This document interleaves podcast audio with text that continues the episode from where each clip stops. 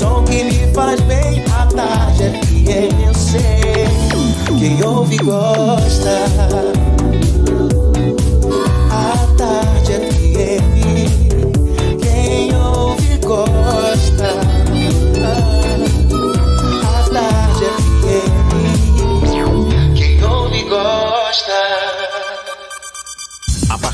Agora, na Tarde FM, Isso é Bahia. Um papo claro e objetivo sobre os principais acontecimentos do dia.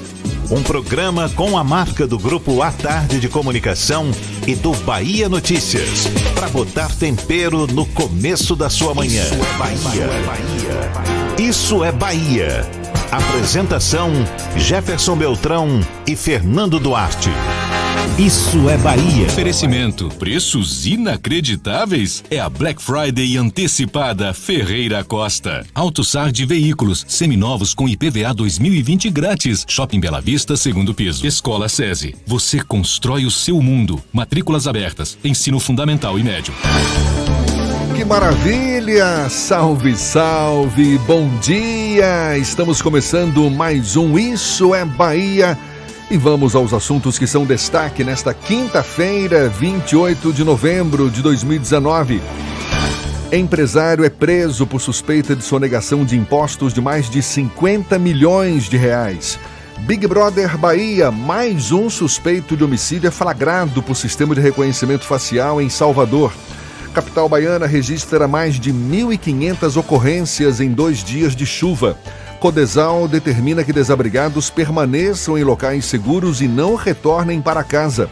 Fragmentos de óleo voltam a aparecer em praia no sul da Bahia. Quase 800 quilos do material foram recolhidos. Os jogadores do Vitória cruzam os braços em protesto contra salários não pagos. Bahia empata mais uma e jejum de vitória chega a nove partidas na Série A. São alguns dos assuntos que você acompanha a partir de agora no Isso é Bahia. Estamos aqui recheados de informação, com notícias, bate-papo, comentários para botar tempero no começo da sua manhã, neste clima de quinta-feira. Por favor, Fernando Duarte, bom dia! Bom dia, Jefferson. Bom dia, Paulo Roberto na operação, Rodrigo Tardio e Rafael Santana na produção. Eu, bom dia mais que especial para quem está saindo de casa agora para ir para o trabalho, para ir para a faculdade, para levar os filhos para a escola. Um bom dia para quem está chegando do trabalho neste exato momento, que está encerrando aquele turno exaustivo. E aquele bom dia para quem está tomando cafezinho especial que Rodrigo Tardio trouxe para o estúdio aqui e deixou o cheiro contaminando. Sejam todos bem-vindos a mais uma edição do Isso é Bahia. Alguém se lembrou do meu cafezinho também? Por favor, olhe, você nos acompanha também pelas nossas redes sociais. O nosso aplicativo está à sua disposição aqui pela internet no atardefm.com.br. Pode também nos assistir pelo portal à tarde ou diretamente pelo canal da Tarde FM no YouTube. E claro, participar, enviar suas mensagens por onde, Fernando? Pelo WhatsApp no 71993111010. Pode mandar sua mensagem e interagir conosco. Eu estou aqui com o celular esperando a sua mensagem. Tudo isso e muito mais a partir de agora para você.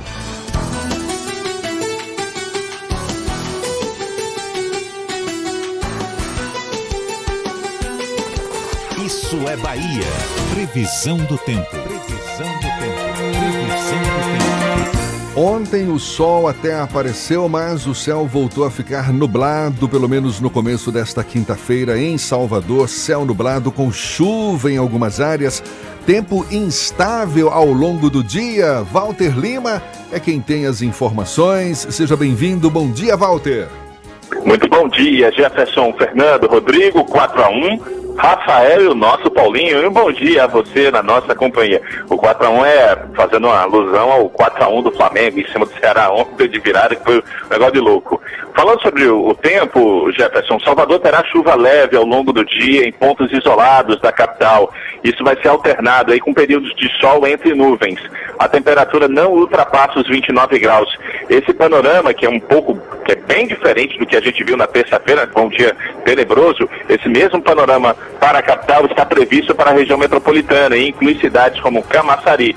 No Recôncavo Baiano, temos 23 graus nesse momento em Nazaré das Farinhas, onde chove um pouco mais do que na capital. E durante o período da manhã, a máxima também fica na casa dos 29 graus. A linha azul e a linha vermelha em breve estarão prontas e vem aí mais duas estações do metrô e o VLT do subúrbio. Governo do Estado, Bahia, aqui é trabalho. Volto contigo, Jefferson, apenas avisando que no próximo boletim do tempo, quem estará aqui trazendo essas informações para vocês será a nossa amiga Letícia Rocha. Combinado, Walter. Então tá certo, agora são 7 e 6 na Tarde FM. Isso é Bahia. O ex-presidente Luiz Inácio Lula da Silva foi condenado em segunda instância no processo do sítio de Atibaia, em São Paulo. Por unanimidade, a oitava turma do Tribunal Regional Federal da Quarta Região decidiu ampliar a pena para 17 anos, um mês e 10 dias em regime fechado. Na primeira instância, a pena estipulada tinha sido de 12 anos e 11 meses de prisão. Lula deve aguardar em liberdade, mas segue inelegível. O assunto é tema do comentário político de Fernando Duarte. Isso é Bahia. Política. A Tarde FM. Menos de três semanas após deixar o cárcere, o ex-presidente Luiz Inácio Lula da Silva registrou uma derrota importante em um outro processo, agora do sítio de Atibaia, cujos recursos ainda estão em julgamento no Tribunal Regional Federal da Quarta Região, que fica em Porto Alegre.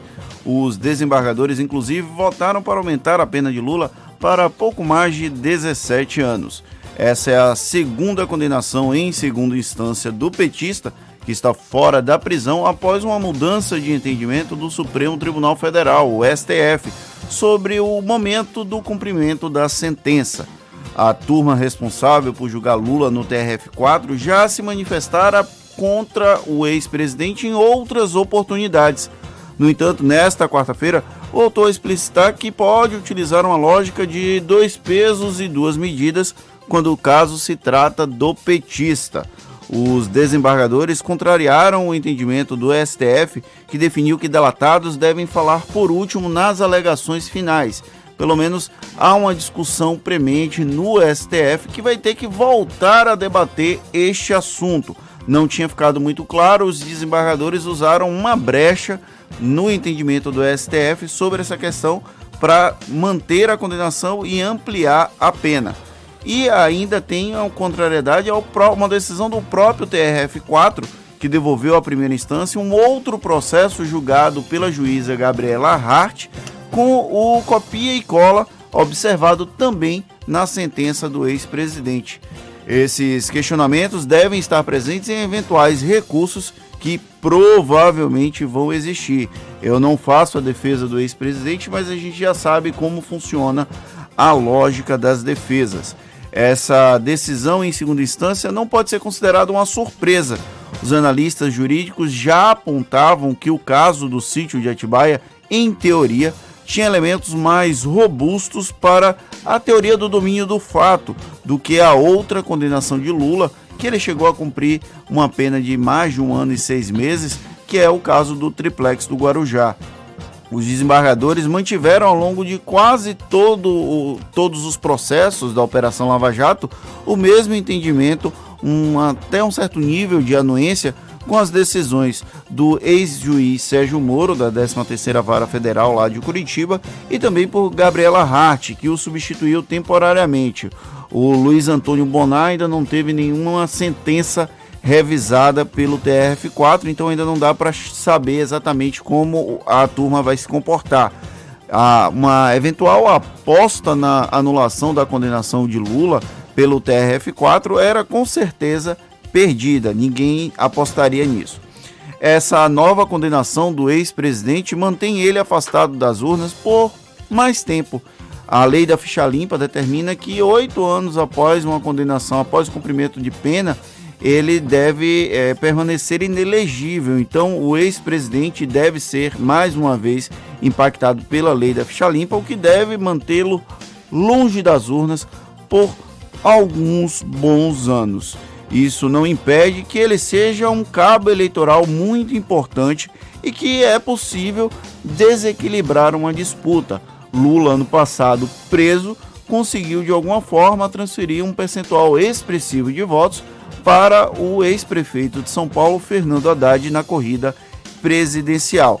No entanto, o aumento da pena serve como uma justificativa perfeita para os adversários do lulismo retomarem o discurso de que o petista deveria estar em um lugar muito específico, a cadeia.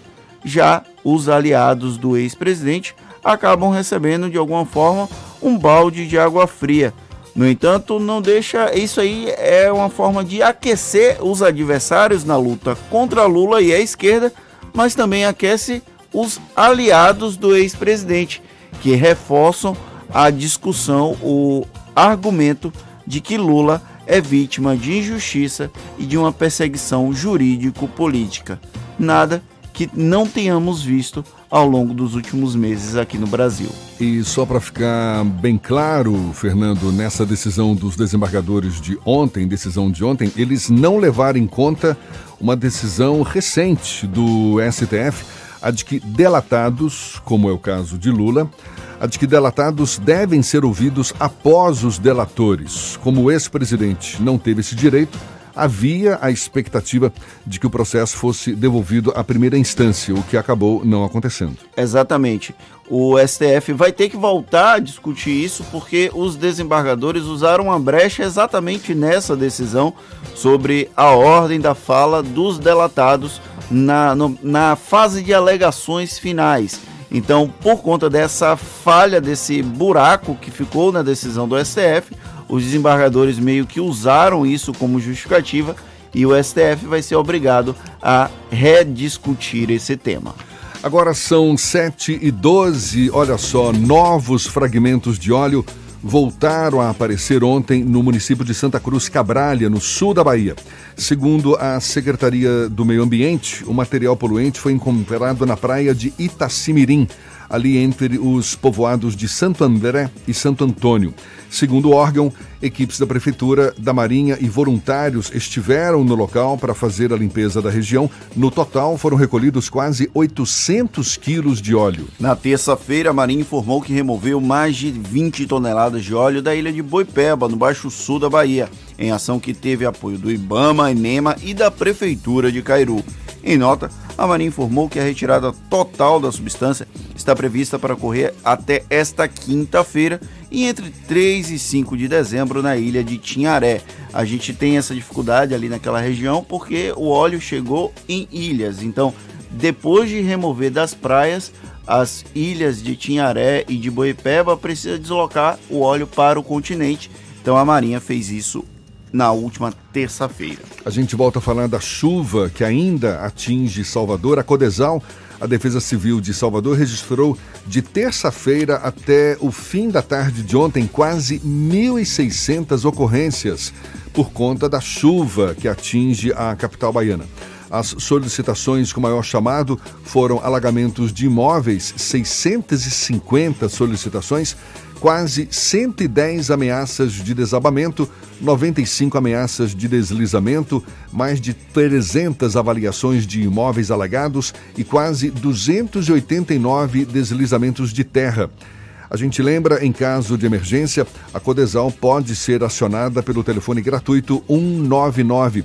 O chamado também pode ser feito para o 156. Mas a melhora no tempo em Salvador não foi suficiente para os desabrigados retornarem às suas casas depois da forte chuva de terça-feira.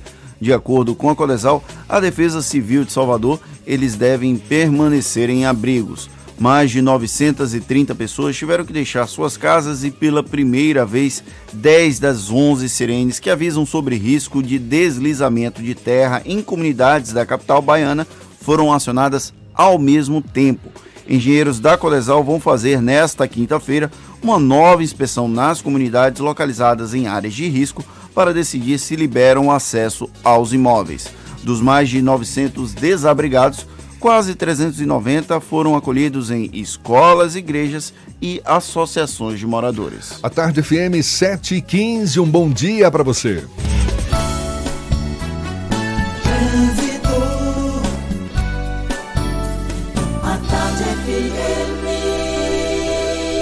Oferecimento: Monobloco, o pneu mais barato da Bahia. 0800 111 7080. Link dedicado e radiocomunicação é com a Softcomp. Chance única Bahia VIP Veículos, o carro ideal com parcelas ideais para você. Ainda chove em algumas áreas da capital, céu nublado, mas já estamos sobrevoando a grande Salvador. Cláudia Menezes, lá de cima, com os olhos cá para baixo, é quem tem as informações. Bom dia, seja bem-vinda, Cláudia. Bom dia para você também, Jefferson. Muito obrigada pelo bem-vindo. Dá um bom dia especial para essa turma do Isso é Bahia. Como você disse, céu totalmente nublado mesmo, viu, Jefferson? Pelo menos aqui na região do aeroporto está assim. A Estrada do Coco, em Lauro de Freitas, ela segue com intensidade, mas é somente intensidade nos dois sentidos. Agora eu chamo a atenção para os reflexos de um carro quebrado na Avenida Caribé, sentido paralela. O trecho inicial tem um pouco de lentidão, na Caribé, por isso se você vai sair de Lauro de Freitas ou de Tinga, a dica é seguir pela Avenida São Cristóvão. A linha azul e a linha vermelha em breve estarão prontas. E vem aí mais duas estações do metrô e o VLT do subúrbio. Governo do Estado, Bahia, aqui é trabalho. Com você, Jefferson. Obrigado, Cláudia. Tarde FM de carona com quem ouve e gosta. Agora são 7h16 e olhe, já já Big Brother Bahia, mais um suspeito de homicídio é flagrado pelo sistema de reconhecimento facial em Salvador. E é possível aliar vendas com significado e propósito? Sobre esse assunto, a gente conversa daqui a pouquinho com o escritor e propositologista Kiko Kislansky, que acaba de lançar mais um livro sobre como efetuar vendas de uma nova forma. A gente fala sobre isso já já, agora 7h17 na Tarde FM. Você está ouvindo Isso é Bahia. Nova Mitsubishi L200 Triton Outdoor 4x4 Diesel 2020. Sua por apenas 126.990. Ligue 3044-1234. Rótula do abacaxi. Mitsubishi só na Salvador Car. No trânsito desse sentido vida. Escolha o petisco que vai fazer o seu gato te amar ainda mais. Os petiscos Friskies têm formatos divertidos, vários sabores e aromas diferentes que são deliciosos e irresistíveis para o seu gato sempre explorar novas sensações. Friskies, alimente a diversão do seu gato. Chance única Bahia VIP. Não deixe passar. Corra para aproveitar. Super lotes de seminovos com parcelas ideais para você. Lote 1, Sandero Agile ou Siena Fire com parcelas de 399. Lote 2, Etios HB20 ou Lifan X60, parcelas de 799. Lote 3, Renegade e X35 ou Corolla, parcelas de 999. Bahia VIP Veículos, Avenida Barros Reis Retiro. Fone 3045 5999. Consulte condições na concessionária. No trânsito a vida vem primeiro. Atenção! É hoje, sete da noite, tudo já com preço de Black Friday. A maior Black Friday da história começa no G Barbosa e está imperdível. Diga aí, Ivete! Chegou a hora, minha gente. A Black Friday G Barbosa tem o melhor preço para você economizar de verdade. Os maiores descontos da história e parcelas que cabem no seu bolso. É eletro em até 30 vezes sem juros nos cartões sem de G Barbosa. Então já sabe, a Black Friday G Barbosa começa hoje. E aí, faz o que, Ivete? Corre pro G Barbosa. Aqui o preço despencou. É a Black Friday do Cinderlapa para você comprar tudo. Mas é tudo mesmo. É a sua oportunidade de aproveitar descontos incríveis. Começa dia 28 e vai até domingo, dia 1 de dezembro. E tem mais. Na sexta, dia 29, o shopping abrirá às 7 da manhã. Vem aproveitar! Shopping Center Lapa faz parte da sua vida.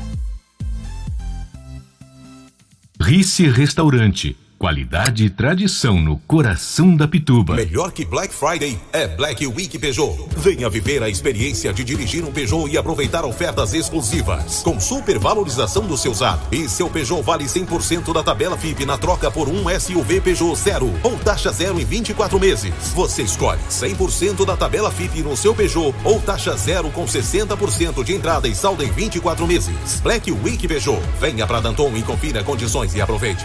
No trânsito dê sentido à vida. Monobloco, o pneu mais barato da Bahia. 0800 111 70 80 e a hora certa. Agora, 7h20, a Tarde FM, quem ouve gosta. Você sabia que na Monobloco toda a energia elétrica utilizada para consertar o seu carro é captada de placas solares? E que o óleo trocado do seu carro vai para reciclagem para ser refinado novamente? E que na Monobloco os pneus velhos deixados pelos clientes podem virar chachim, cadeira e até asfalto? Não sabia? Então se ligue. Monobloco faz tudo de mecânica e tem o pneu mais barato da Bahia. Água de Meninos, Lauro de Freitas e Abrantes. 0800 111 7080. Voltamos a apresentar Isso é Bahia. Um papo claro e objetivo sobre os acontecimentos mais importantes do dia. Agora são 7h20, temos notícias que chegam da redação do portal Bahia Notícias. João Brandão está a postos. Bom dia, João. Bom dia, bom dia a todos. Olha, passada uma semana no Dia da Consciência Negra, comemorado no último dia, quarta-feira, dia 20, o novo presidente da Fundação Cultural Palmares, vinculada ao Ministério da Cultura, Sérgio Nascimento de Camargo, tomou posse do cargo nesta quarta-feira, dia 27. O novo dirigente, no entanto, eh, já discursou contra a sua própria causa. O responsável pela fundação disse que a escravidão foi benéfica para os descendentes e que o movimento negro precisa ser extinto. O ex-presidente da Fundação Cultural Palmares e atual presidente da Fundação Pedro Calmon, Zulu Araújo, lamentou a fala de Sérgio e reclamou que os negros não são privilegiados no ataque, pois vários setores da cultura estão sendo destruídos no momento atual e todas as políticas públicas de cultura do país estão em risco. A Fundação, a Fundação Cultural Palmares é uma entidade pública vinculada ao Ministério da Cultura. Em tese, sua missão seria de reforço à cidadania, à identidade, à ação e à memória dos segmentos étnicos dos grupos formadores da sociedade brasileira, além de fomentar o direito de acesso à cultura e a indispensável ação do Estado na preservação das manifestações afro-brasileiras. E olha, o governador da Bahia, Rui Costa, sancionou hoje o projeto que institui o 4 de novembro como Dia Estadual de Combate à Tortura. A data sugerida, que passa a integrar o calendário oficial de eventos do Estado, coincide com o dia de falecimento do ex-deputado, poeta, guerrilheiro e torcedor do Vitória, Carlos Marighella, torturado e assassinado em uma emboscada em São Paulo pela ditadura militar em 1969. Além disso, o governador também sancionou o Dia Estadual de Combate à Poluição nos Oceanos e Limpeza das Praias, a ser celebrado no dia 8 de junho. O Dia do Advogado Criminalista também foi sancionado no dia 5 de novembro. E também o Dia do Vaqueiro, que vai ser celebrado no último domingo de agosto. Essas e outras notícias você encontra no portal bahianoticias.com.br. João Brandão para o programa Isso é Bahia. É com vocês, Jefferson e Fernando.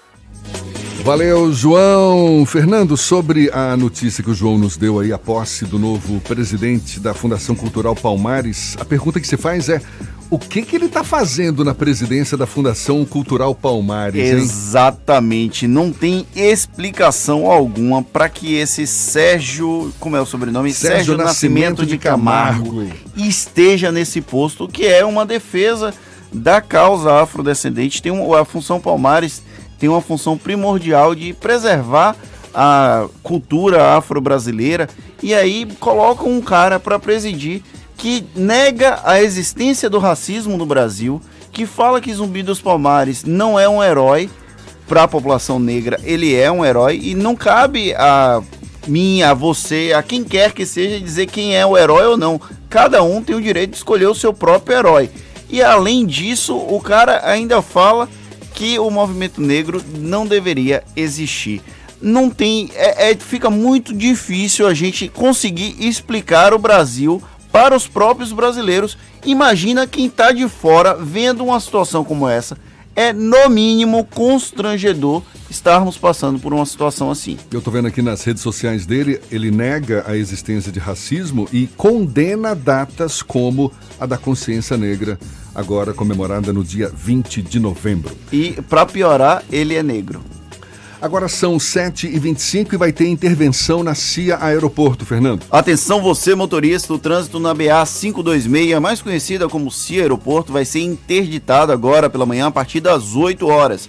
De acordo com a concessionária Bahia Norte, que administra a rodovia estadual, A intervenção é para a retirada do equipamento de uma caçamba que permaneceu na via após um acidente na última segunda-feira. A expectativa é de que os trabalhos sejam concluídos às 11 da manhã. A alternativa para o condutor que pretende chegar ao centro de Simões Filho ou a BR-324 é usar o retorno do complexo viário da SEASA. E olhe, em mais uma ação do Big Brother Bahia, a polícia prendeu em Salvador um jovem de 21 anos que estava com mandado de prisão aberto por homicídio. Jonathan de Queiroz Freitas. Ele foi reconhecido pelo Sistema de Reconhecimento Facial da Secretaria da Segurança Pública. Ele estava circulando em um ponto da capital baiana usando camisa rosa e mochila. Após a abordagem da Polícia Militar, Jonathan foi encaminhado para a Central de Flagrantes na Avenida ACM e equipes do Departamento de Repressão e Combate ao Crime Organizado, com apoio da Coordenação de Operações Especiais, prendeu o empresário Alexandre Lobo Pinto, de 45 anos, aqui em Salvador, suspeito de envolvimento em um esquema de sonegação de imposto. Ele liderava uma associação criminosa que praticou os crimes de sonegação fiscal, falsidade ideológica e lavagem de dinheiro. As investigações revelaram o uso de laranjas para desvios de pouco mais de 50 milhões de reais. A empresa Sniper Armas e Munições atuava no ramo bélico e foi notificada por diversas vezes pela falta de recolhimento do ICMS, o Imposto sobre Circulação de Mercadorias. Na casa de Alexandre, os policiais encontraram espingardas, pistolas, revólveres, carregadores e munições de diversos calibres. Além do material, um veículo BMW e dois apartamentos foram apreendidos. Agora são 7h27. Olha só, é possível aliar vendas com significado e propósito? Essa resposta é dada ao longo das 170 páginas da obra Pare de Vender Assim, novo livro do consultor de negócios com propósito, cofundador da Eusaria Moda Consciente e difusor da filosofia Ikigai no Brasil, Kiko Kislansky livro que tem coautoria de Fred Alecrim, administrador de empresas, empreendedor desde os 20 anos e pioneiro em conteúdo para varejo na internet. A obra revela uma nova forma de vender. O escritor Kiko Kislansky é nosso convidado aqui no Isso é Bahia. Seja bem-vindo. Bom dia, Kiko. Bom dia, Jefferson. Bom dia, Fernando. Uma alegria estar aqui. Obrigado pelo convite é, para poder compartilhar um pouquinho aí de algo que eu tanto acredito, né? Você bem sabe disso, né, Jefferson? Sei, você é um propositologista. Aliás, esse nome é novo, não é? De pois certa é. forma, não é? Uhum. Porque que, que refere-se a, a, a, quem é especialista em propósitos. Refere-se a quem estuda, né? Prof, Estuda. Se aprofunda aí, né? Logia, estudo, né? Aprofundamento e propósito propósito, sentido, né, significado. Então é isso que eu faço todos os dias. Estudo, me aprofundo no, no tema propósito para ajudar pessoas e empresas a despertarem para o seu propósito. Pois é, que nova forma de vender é essa? Uhum. Então, uma, uma, nova forma de vender que é baseada uh, no ganha, ganha, ganha, né? Ou seja, uh, eu ganho, uh, a empresa ganha, e o mundo ganha. Então a forma antiga de vender está muito baseada no ganha-perde, né? Então é sempre é, um olhar competitivo, onde eu preciso ganhar mais do que você. E a venda com significado uh, defende que é possível que todo mundo ganhe junto. E enquanto não tiver todo mundo ganhando, não é bom. Então é uma, é, uma, é uma nova forma de vender onde você não apenas vende algo, mas você defende algo. Ou seja, o seu produto ele é uma manifestação daquilo que você acredita que pode gerar valor genuíno para as pessoas, para o mundo como um todo. E quanto mais você vende, maior é o seu legado e não apenas maior é o seu lucro. Faz sentido? Claro, o Fernando quer Isso fazer uma pergunta não é um também. pouco idílico demais no mercado capitalista que nós vivemos? Então, é, eu acredito o seguinte, que o capitalismo ele é um sistema neutro e a gente pode jogar ele do jeito que a gente entender que é mais faz mais sentido. Não dá para mudar o sistema que a gente está inserido, mas dá para aplicar uns conceitos mais conscientes e humanos dentro desse próprio sistema econômico que é o capitalismo. Então eu entendo que ele, é, para muitas muitas pessoas pode parecer utópico, né, a gente falar de consciência no capitalismo, mas eu entendo perfeitamente que o capitalismo é um sistema que, é, se utilizado para o bem, pode fazer uma diferença tremenda na sociedade e é isso que a gente procura fazer por meio do nosso trabalho. É uma postura, é um novo comportamento que tem sido adotado de pouco tempo para cá. Sim, o, na verdade o movimento do, dos negócios conscientes ele surge há quase 15 anos atrás, né? É, tem, se aprofundou a partir de 2008 com Raj Sissodia, um indiano, e o John Mackey, um americano, que se juntaram para poder disseminar culturas de negócios conscientes, onde os negócios existem uh, por um objetivo muito maior do que o lucro e percebem que o lucro é uma consequência do impacto positivo que eles geram na sociedade. Então não é um movimento é, antigo, uh, mas também não é um movimento tão novo assim. Ele está cada vez mais difundido é, e eu sou muito grato por isso, porque eu acredito profundamente, como eu falei, que os negócios são uma forma poderosíssima de transformar o mundo e é aquilo que eu sempre costumo dizer. É, hoje a gente percebe que ou o seu negócio ele soma ou o seu negócio some. Simples assim. Então é preciso que o negócio tenha uma causa, senão ele vai ficar para trás. E a venda com significado é o modelo de vendas daqueles negócios que existem para fazer uma diferença no mundo e mais uma vez, não abrir mão do lucro, mas entender que o lucro e o impacto positivo podem caminhar lado a lado. É uma diferença entre o lucro, o lucro pelo lucro, mas o lucro não só pelo lucro. É isso? É, a proposta seria essa? Exatamente, porque o lucro é maravilhoso, não tem nada de errado com o lucro, né? Não tem nada de errado com o dinheiro. Uh, o dinheiro é uma, um recurso, é uma ferramenta, é uma energia. Então o problema não está no dinheiro, está no por que, que eu quero ganhar dinheiro e o que, que eu faço com o mundo para poder ganhar dinheiro. Então a gente defende que o lucro é maravilhoso, uh, não tem problema nenhum. Afinal, o lucro ele me permite reinvestir na minha causa e poder ampliar o meu impacto. Por exemplo, o lucro desse livro vai me permitir é, comprar mais livros para ampliar o meu impacto positivo através desse modelo de venda. Como é que se coloca então, em prática isso, Kiko? Porque certamente não é meramente uma técnica, é uma mudança de consciência, uma mudança de postura, uma mudança de comportamento. Sim. Quais os primeiros passos ou uhum. quais passos são necessários para uhum. se exercitar essa, essa consciência mais, mais abrangente, não é? Perfeito. Na e... área dos negócios. Foi perfeito sua colocação, né? Não é uma técnica. Se for técnica, não se sustenta tem que ser uma verdade, tem que ser algo que transborda mesmo do, do empreendedor, da empreendedora. Então uh, é preciso que a gente faça uma transição mesmo uh, de paradigma e isso, isso é, é fruto de uma expansão de consciência mesmo do empreendedor, da empreendedora. Então é muito importante que a gente perceba que para poder fazer isso acontecer uh, é preciso fazer uma viagem que é a viagem mais importante do mundo, mas talvez a menos realizada do mundo, que é a viagem para dentro. Então, ao invés de olhar para a tendência apenas, eu preciso olhar para a essência. Preciso olhar para qual é a diferença que eu quero fazer no mundo. Esse é o primeiro passo. Mas dá um exemplo prático, por exemplo. Eu usaria. é dono de uma Tá, eu usaria. Pode ser usaria? Claro. Que é o exemplo que eu tenho propriedade, né, para falar. Eu usaria. Nós temos uma, uma marca de moda consciente, aonde para cada peça vendida a gente contribui para a educação na comunidade e as camisetas refletem mensagens que a gente acredita que podem fazer o mundo melhor.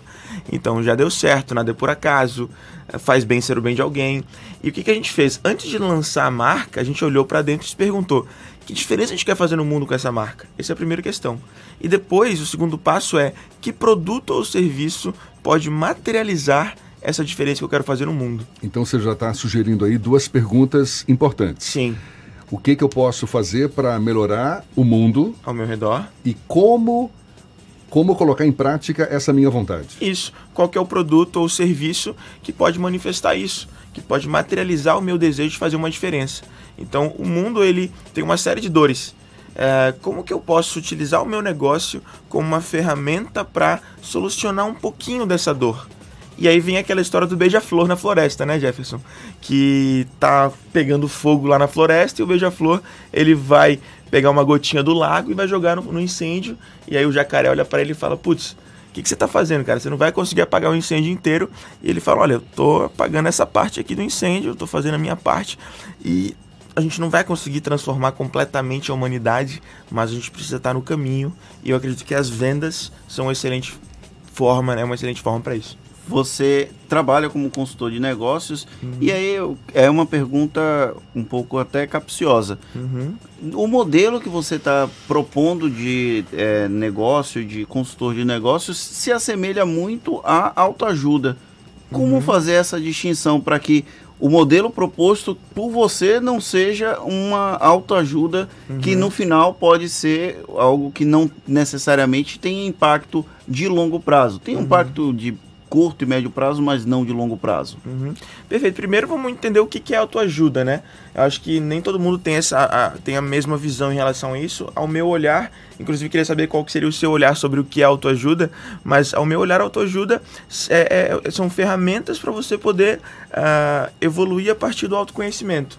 E eu entendo que o mundo dos negócios está porque tá, porque a gente não valorizou o autoconhecimento e a espiritualidade dentro do mundo dos negócios. Então, é sim um trabalho que estimula isso. Então, a gente busca trazer esse, esse elemento do autoconhecimento, da espiritualidade, que nada tem a ver com religião, mas que tem a ver com o sentido, com o significado, trazer isso para dentro do ambiente corporativo. Então tem um quê de autoajuda nesse processo? Sem dúvidas, totalmente. E eu acredito profundamente que a autoajuda ela deveria ser cada vez mais disseminada, ah, não só no mundo dos negócios, como na política, como no, né, né, na economia como um todo. Eh, mas é um, não é uma autoajuda, digamos assim, como se falam, né? Ah, uma motivação barata, não é isso. É, é, uma, é, uma, é um método estruturado baseado em várias disciplinas eh, que compõe uma estrutura, é um fio condutor que nos permite acessar esse propósito e materializar isso em uma liderança, em uma cultura, em um, em uma- em um método de vendas, em um método de comunicação para o mercado. Então tem uma estrutura aí que é, digamos, é baseada em meios é, validados né, no mundo inteiro. assim. Isso é o que tem a ver com a filosofia Ikigai. Agora eu queria que você respondesse já já. Ótimo. Tá certo? A gente conversa aqui com Kiko Kislansky, escritor e propositologista. Ele que acabou de lançar sua mais nova obra, Pare de Vender Assim. Em parceria com com quem? Cadê? Fred o Alecrim. Fred Alecrim. Grande Isso, a gente volta a falar com o Kiko já já. Agora são 22 minutos para as 8 na tarde. Trânsito.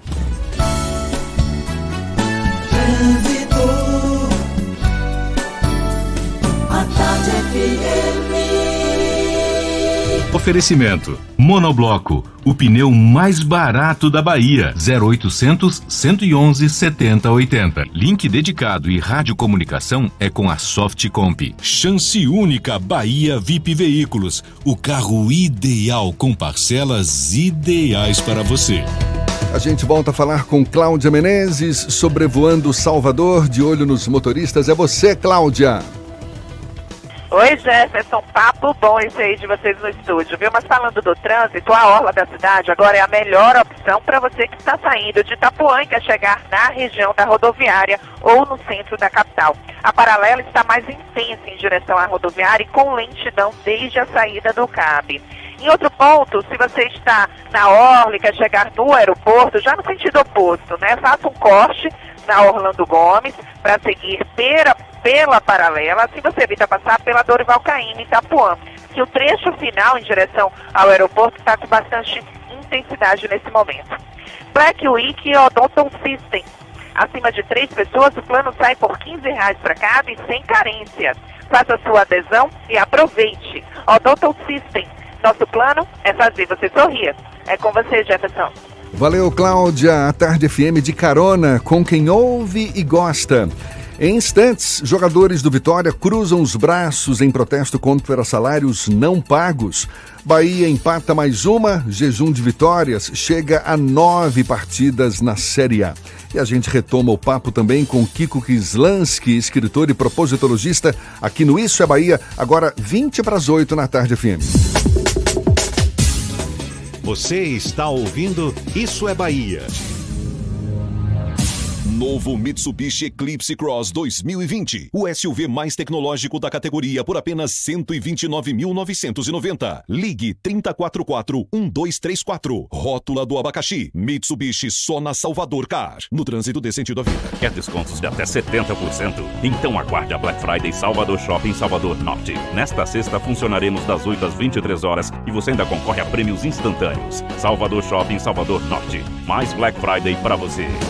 Você sabia que na Monobloco os pneus velhos deixados pelos clientes podem virar chachim, cadeira e até asfalto? E que a Monobloco apoia o esporte amador e a cultura? E que também na Monobloco uma parte do lucro do serviço do seu carro você pode direcionar para algumas instituições beneficentes? Não sabia? Então se ligue. Monobloco faz tudo de mecânica e tem o pneu mais barato da Bahia. Água de Meninos, Lauro de Freitas e Abrantes.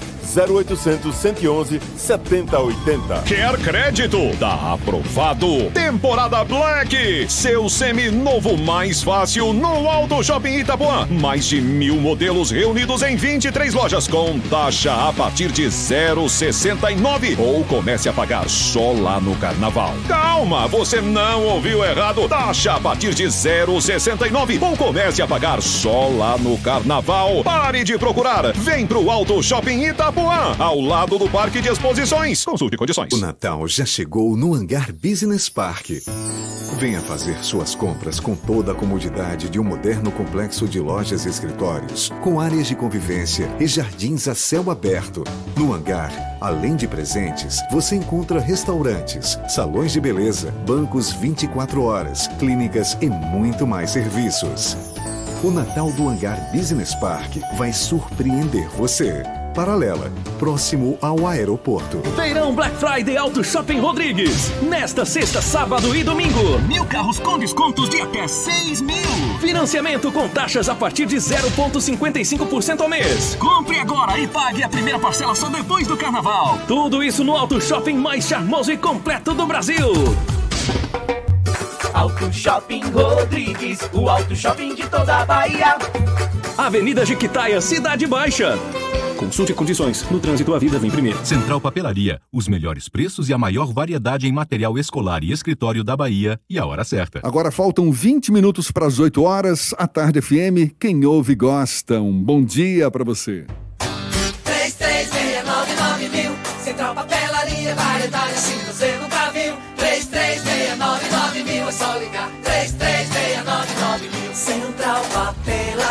Você encontra tudo em material escolar. Tudo pro seu escritório, variedade fácil de estacionar.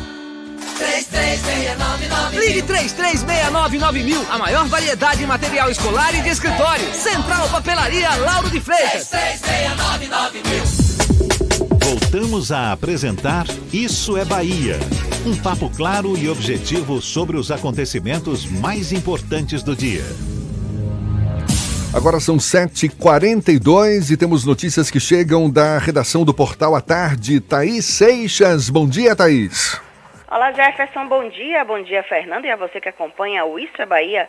Salvador recebe neste domingo a 14ª edição da Caminhada do Samba, que vai percorrer a Avenida Contorno até o elevador Lacerda, no Comércio. O evento é realizado todos os anos para marcar a passagem do Dia do Samba, celebrado em 2 de dezembro. E você que vai participar da caminhada deve ficar atento ao trânsito na região. Segundo a Prefeitura, o tráfego de veículos será proibido em todo o percurso da festa, do meio-dia às 8 da noite de domingo. Já as unidades de pronto atendimento de Brotas e do Vale dos Barris estarão disponíveis para aten- atender os participantes do evento, assim como o SAMU 192. E a capital baiana ainda sofre os efeitos da chuva da última terça-feira. Segundo informações da Transalvador, seguem interditadas a ladeira da Preguiça, nas proximidades da Igreja da Conceição da Praia, e a ladeira do Cacau, no bairro de São Caetano. A medida foi necessária devido à força da água que provocou a abertura de buracos nas duas vias, impossibilitando a passagem de veículos. Já no corredor da Vitória, os motoristas encontram dificuldade para trafegar por conta das obras de requalificação no local. O trânsito é liberado de acordo com o andamento da intervenção e, por isso, a via segue parcialmente interditada. Essas e outras notícias você confere aqui no portal atardeatarde.com.br. É com você, Jefferson. Valeu, Thaís. Agora, 16 para as 8 na tarde FM, a gente retoma o papo com Kiko Kislansky, escritor que acaba de lançar seu mais novo livro, Pare de Vender Assim. Livro que defende uma nova forma de vender, vendas com significado e propósito.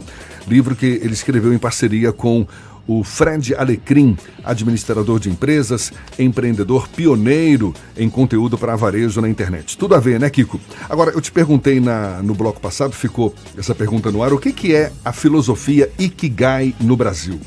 Perfeito. A filosofia Ikigai, ela é fruto de um estudo em uma cidadezinha chamada Okinawa, lá no Japão, uma ilha no Japão, que basicamente tem lá uma das, uns lugares, um dos lugares do mundo que tem o maior índice de expectativa de vida, de longevidade, né? Então, cerca de 25 a cada 100 pessoas têm são centenários, tá? Então é a Ilha dos Centenários. E eles entenderam que nessa ilha tem um, uma, uma questão muito particular, que é o fato de as pessoas viverem o seu Ikigai.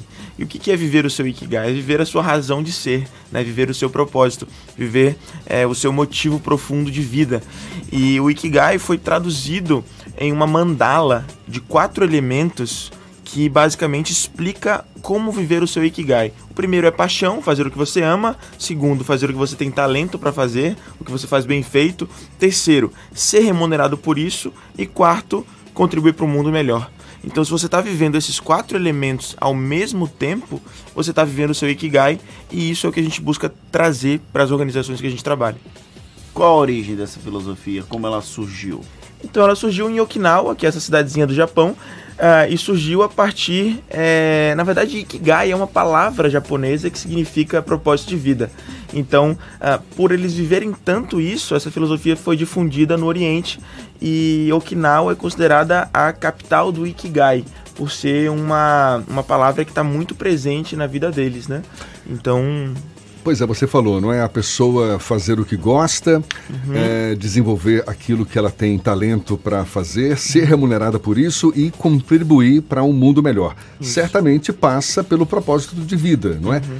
E, e aí vem aquela grande questão: como é que se identifica, como é que se reconhece o propósito de cada um? Porque muitas vezes, eu, eu te falo isso porque não é raro a gente encontrar pessoas já maduras, pessoas com seus 40, 50 anos, que ainda não uhum. sabem Uhum. com clareza qual o seu propósito de vida. Uhum. Não falo nem propósito profissional, que até talvez tenha a ver com propósito sim. de vida, certamente. Sim, mas, sim. mas propósito de vida é algo muito mais profundo. Como é que se uhum. reconhece isso, hein, Kiko? Então, a gente tem umas três horinhas aqui, não tem, Jeff? mas é, assim. Não exatamente, mas vamos lá. Então, não, basicamente assim, qual é o primeiro ponto, né, pra gente entender sobre o propósito de vida? É que nosso propósito de vida mais profundo é ser quem nós somos. Então, ser quem você é, em essência, é, com toda a sua autenticidade, é viver o seu propósito. Ah, algumas pessoas falam que como é que eu faço para poder encontrar o meu propósito? Eu falo é impossível, porque o seu propósito ele já te encontrou. Então é muito mais um processo de reconhecer esse propósito do que buscar ele lá fora. Então, o nosso propósito, ele é basicamente a nossa demonstração de amor pelo mundo. Mas teria alguma dica para a pessoa acessar esse propósito, um cara já com seus 40, 50 anos de idade, peraí, deixa eu identificar, Sim. reconhecer meu propósito. O que, que ele faz? Sem dúvidas, exatamente aí que eu ia chegar agora. É, e a dica principal é você poder olhar para dentro e se perguntar, qual que é o meu principal talento? O que, que eu tenho de melhor a oferecer para o mundo? Pensa numa árvore de manga, uma mangueira. Qual que é o talento da mangueira? É oferecer um fruto que é a manga. Faz sentido? E esse fruto que ela oferece para o mundo não é para ela ela oferece para as pessoas, para o mundo se beneficiar. Então nossos talentos não são para gente. E a pergunta é qual que é o seu principal talento e qual que é uh, a parte do mundo ali que vai se beneficiar com esse seu talento. Qual é a diferença que esse seu talento único pode fazer no mundo ao seu redor? Quando você entende que você tem algo único, algo especial, que é um talento, é, ou uma união, uma interconexão de talentos, e que isso pode fazer uma diferença no mundo, e você encontra um trabalho que pode te permitir fazer isso, você está vivendo o seu propósito. E voltando para o contexto dos negócios, para a uhum. gente encerrar, Kiko, uhum. essa mesma pergunta pode ser feita enquanto empresa? Qual é o meu maior talento enquanto detentor daquele negócio, daquela organização e como que esse meu talento, esse meu negócio pode contribuir para um mundo melhor. Sem dúvidas, a lógica é a mesma, né? Uma, uma organização é uma pessoa, uma pessoa jurídica, mas é uma pessoa, né? Então a grande pergunta é essa: uh, que diferença meu negócio quer fazer no mundo? Uh, o que que o mundo perderia se o meu negócio não existisse? Que diferença faria se meu negócio não estivesse aqui? E primeiro, uh, qual que é a principal força que esse negócio tem? É a força da criatividade, é a força do relacionamento, é a força uh, da, da, da, empatia, é a força da, da realização. Qual que é a força, qual que é o poder que esse negócio tem? Aqui, por exemplo, a gente tem um negócio que tem a força da comunicação. Então, como que a comunicação pode fazer uma diferença na vida das pessoas? E para colocar isso em prática no nível de, de organização, no nível de, do, dos negócios, Certamente não basta essa consciência, essa mudança de postura por parte do dono do negócio, mas de todos os colaboradores, funcionários. A coisa tem que estar tá alinhada ali, não é? Sem dúvidas, tem que ter uma sintonia muito grande entre uh, a diretoria, né, como um todo, que tem que respirar esse propósito, mas ter essa conexão com toda a organização.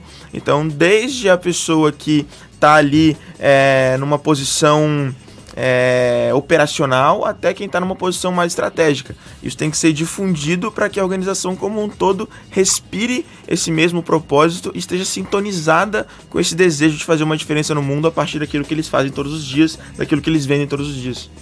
Kiko Kislansky, muito obrigado, muito legal. Você que acabou de lançar esse livro, Pare de Vender Assim, você com o Fred Alecrim, um livro que faz aí uma viagem por essa filosofia Ikigai, uhum por uma nova consciência, um despertar nas pessoas para que juntos, quem sabe, busquem um mundo melhor. Muito legal, muito obrigado. É, é certamente provocador, não é? Porque vai contra esses conceitos clássicos, uhum. é, é, tradicionais que a gente sempre aprendeu no mundo dos negócios. Exatamente, esses conceitos, né, que são muito mais voltados para é, o que, que eu ganho com isso e a gente entende que o, o grande segredo é o que, que eu posso mudar com isso? Como que eu posso servir com isso que eu vendo? Então, aqui está o presente para vocês. Vocês vão poder mergulhar aí nesse livro depois e me contar o feedback de vocês. Espero ter contribuído um pouquinho aí para os ouvintes para que a gente possa construir um mundo dos negócios com mais sentido e com mais significado. Maravilha, Kiko Kislansky e o livro Pare de Vender Assim. Agora são 7h51 na Tarde FM. Isso é Bahia. Economia. A Tarde FM. Bom dia, Jefferson. Bom dia, Fernando. Bom dia, ouvintes da Rádio A Tarde FM. Ontem o Ibovespa se recuperou e subiu 0,61%, fechando a 107.700 pontos. Já o dólar voltou a subir, mesmo com intervenção do Banco Central vendendo dólares, subiu 0,70%, fechando a R$ 4,26. Cada dia que passa, o dólar atinge novas máximas e isso faz com que o Banco Central passe a vender cada vez mais dólares da sua reserva. Tivemos como destaque de queda as ações da Vale do Rio Doce, que caíram 1,25%, fechando a R$ 50,58, acompanhando a queda no minério de ferro no cenário internacional. Destaque de alta ficou com as ações do banco, dos bancos, que foram as ações que mais sofreram nos últimos dias. Vale lembrar que hoje é feriado nos Estados Unidos e isso deve fazer com que a bolsa aqui no Brasil tenha menos volume de negociação. Além disso, teremos aqui também no Brasil os dados de GPM. A todos, bom dia, bons negócios. Meu nome é André Luz, meu sócio da BP Investimentos. Isso é Bahia. Apresentação: Jefferson Beltrão e Fernando Duarte. A Tarde FM. Quem ouve, gosta. Estamos de volta agora uma notícia do interior, mas que envolve também a capital baiana. O Tribunal de Contas do muni dos Municípios aprovou as contas do ex-presidente da Câmara de Salvador, Léo Prates, referentes ao exercício de 2018. Relator do parecer, o conselheiro substituto Antônio Manuel de Souza não constatou ressalvas na conta do gestor. De acordo com informações do TCM, na mesma sessão, os conselheiros do órgão analisaram e aprovaram as contas de mais de 17 câmaras de vereadores, como Igaporã e São Félix. E a CAPES, Coordenação de Aperfeiçoamento de Pessoal de Nível Superior, lançou um edital emergencial que contempla solicitação de bolsas de mestrado. Os interessados devem têm que se submeter a um projeto, aliás, peraí, os interessados têm que submeter um projeto relacionado à finalidade de combater, analisar o impacto e propor soluções para o recente derramamento de óleo nas praias da costa brasileira. O prazo para realizar as inscrições no edital Relâmpago é até a próxima quarta-feira. E o Tribunal de Justiça da Bahia marcou para a próxima quarta-feira, às oito e meia da manhã, as novas eleições para a mesa diretora do órgão, depois do afastamento de magistrados em ação contra a venda de sentenças para grilagens de terra no estado. Dois desembargadores que estão afastados desde a Operação Faroeste tiveram as candidaturas homologadas. São eles José Olegário Monção Caldas e Maria da Graça Osório Pimentel Leal. O TJ aguarda o posicionamento do Conselho Nacional de Justiça para saber se os, se os desembargadores afastados que são candidatos podem concorrer. A data da nova eleição foi decidida ontem em sessão presidida pelo desembargador Augusto de Lima Bispo, que assumiu interinamente a presidência do Tribunal de Justiça da Bahia. Agora, cinco minutos para as oito na tarde FM.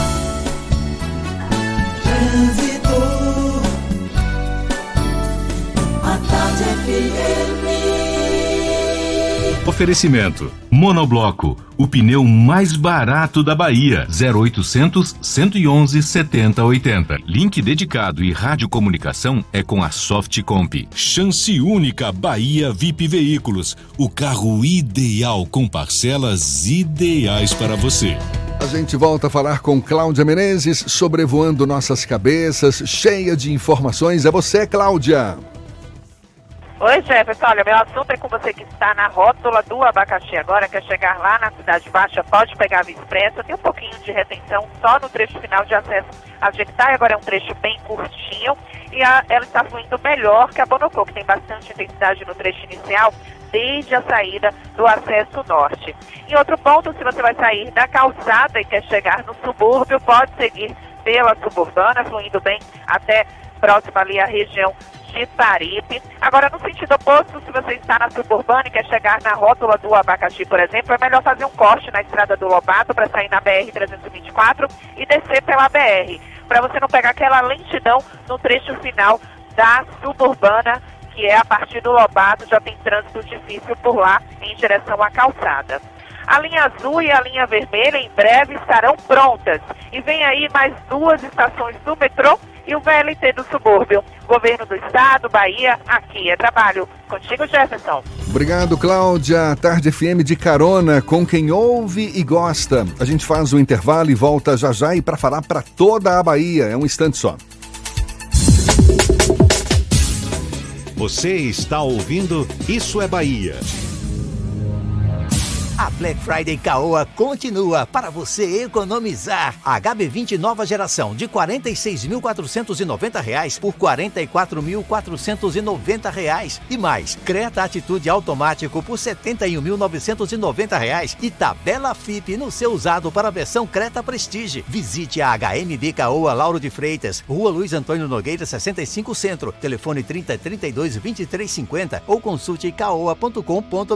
No trânsito de sentido à vida. Venha se encantar com a parada de Natal do Salvador Shopping. Todos os sábados e domingos, às 15 horas, com a presença do Papai Noel, Esquilo Nestor, performances artísticas e muito mais. Consulte os pontos de partida no site. Salvador Shopping. Diferente pra você. Nova Mitsubishi L200 Triton Outdoor 4x4 Diesel 2020. Sua por apenas 126.990. Ligue 3044-1234. Rótula do abacaxi. Mitsubishi só na Salvador Car. No trânsito desse sentido à vida. Black Friday já começou na TIM. E o que não faltam são motivos e ofertas em smartphones para você aproveitar. Traga o seu número para o TIM Black e compre o iPhone 8 64GB por apenas 1.499 à vista. É isso mesmo que você ouviu. iPhone 8 64GB por 1.499 à vista no TIM Black. E ainda tem até 28GB de internet por até 12 meses. Vá logo até uma loja TIM. Aproveite a Black Friday e saia de smartphone novo.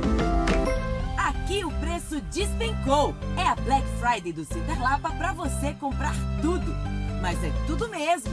É a sua oportunidade de aproveitar descontos incríveis. Começa dia 28 e vai até domingo, dia 1 de dezembro. E tem mais. Na sexta, dia 29, o shopping abrirá às 7 da manhã. Vem aproveitar. Shopping Center Lapa faz parte da sua vida. Melhor que Black Friday é Black Week Peugeot. Design, conforto, tecnologia, desempenho e robustez que proporcionam uma experiência única a bordo. Gama de SUV Peugeot com supervalorização do seu usado. E seu Peugeot vale 100% da tabela FIP. Você escolhe 100% da tabela FIP no seu Peugeot usado ou taxa zero com 60% de entrada e saldo em 24 meses. Venha para Danton e confira condições e aproveite. Danton, Avenida Bonocô, no trânsito dê sentido à vida. Bela Bowling, o boliche do Shopping Bela Vista. Venha se divertir, aberto de domingo a domingo e a hora certa. A tarde FM 2 para as 8. Está pensando em um dia de diversão incrível? Então venha para o Bela Bowling, o boliche do Shopping Bela Vista. É o maior espaço de diversão com boliche de Salvador. Temos pacotes para você fazer a sua festa de aniversário ou confraternização. E de segunda a sexta, a hora de pista para seis pessoas com uma porção de batata frita sai por apenas R$ 49,90. Os sapatos são à parte. Consulte condições, traga a sua turma e aproveite. Bela Bowling, o boliche do Shopping Bela Vista, o maior espaço de diversão com boliche de Salvador.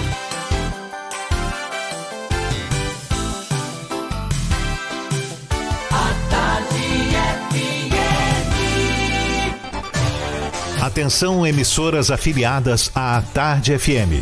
Em 5 segundos, isso é Bahia para todo o estado.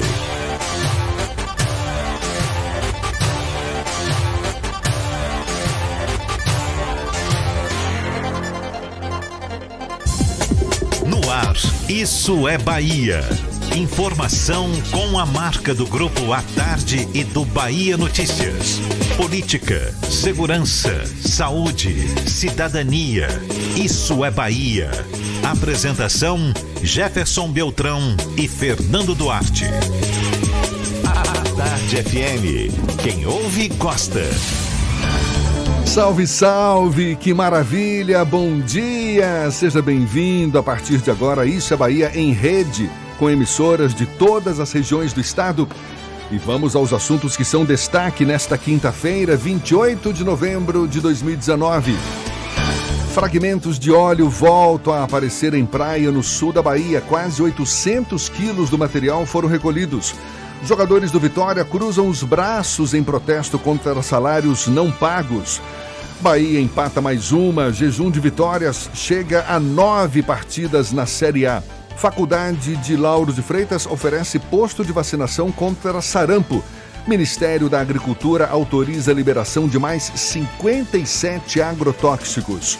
Isso é Bahia. Estamos aqui recheados de informação, com notícias, bate-papo, comentários para botar tempero no começo da sua manhã, cheio de olhar crítico. Fernando Duarte, bom dia! Bom dia, Jefferson. Bom dia, Paulo Roberto na operação, Rodrigo Tardio e Rafael Santana na produção. E um bom dia mais que especial para as nossas queridas emissoras afiliadas, a Cultura FM de Paulo Afonso, a Cidade FM de Luiz Eduardo Magalhães, a Itapuí FM de Tororó, Eldorado FM de Teixeira de Freitas, RB Líder FM de Rui Barbosa, Serrana Líder FM de Jacobina, Baiana FM de Itaberaba, 93 FM de Jequié, Interativa FM de Itabuna e Parativa FM de Eunápolis. Sejam todos bem-vindos a mais uma edição do Isso é Bahia. Fique à vontade, você nos acompanha também pelas nossas redes sociais, tem o nosso aplicativo aqui pela internet no atardefm.com.br, pode nos assistir também, olha só, Fernando Duarte com novo penteado, aqui pelo portal à tarde ou pelo canal da Tarde FM no YouTube e claro, participar e enviar suas mensagens por onde, Fernando? Pelo WhatsApp no 71993111010, pode mandar sua mensagem e interagir conosco aqui no estúdio do Isso é Bahia. Tudo isso e muito mais a partir de agora para você.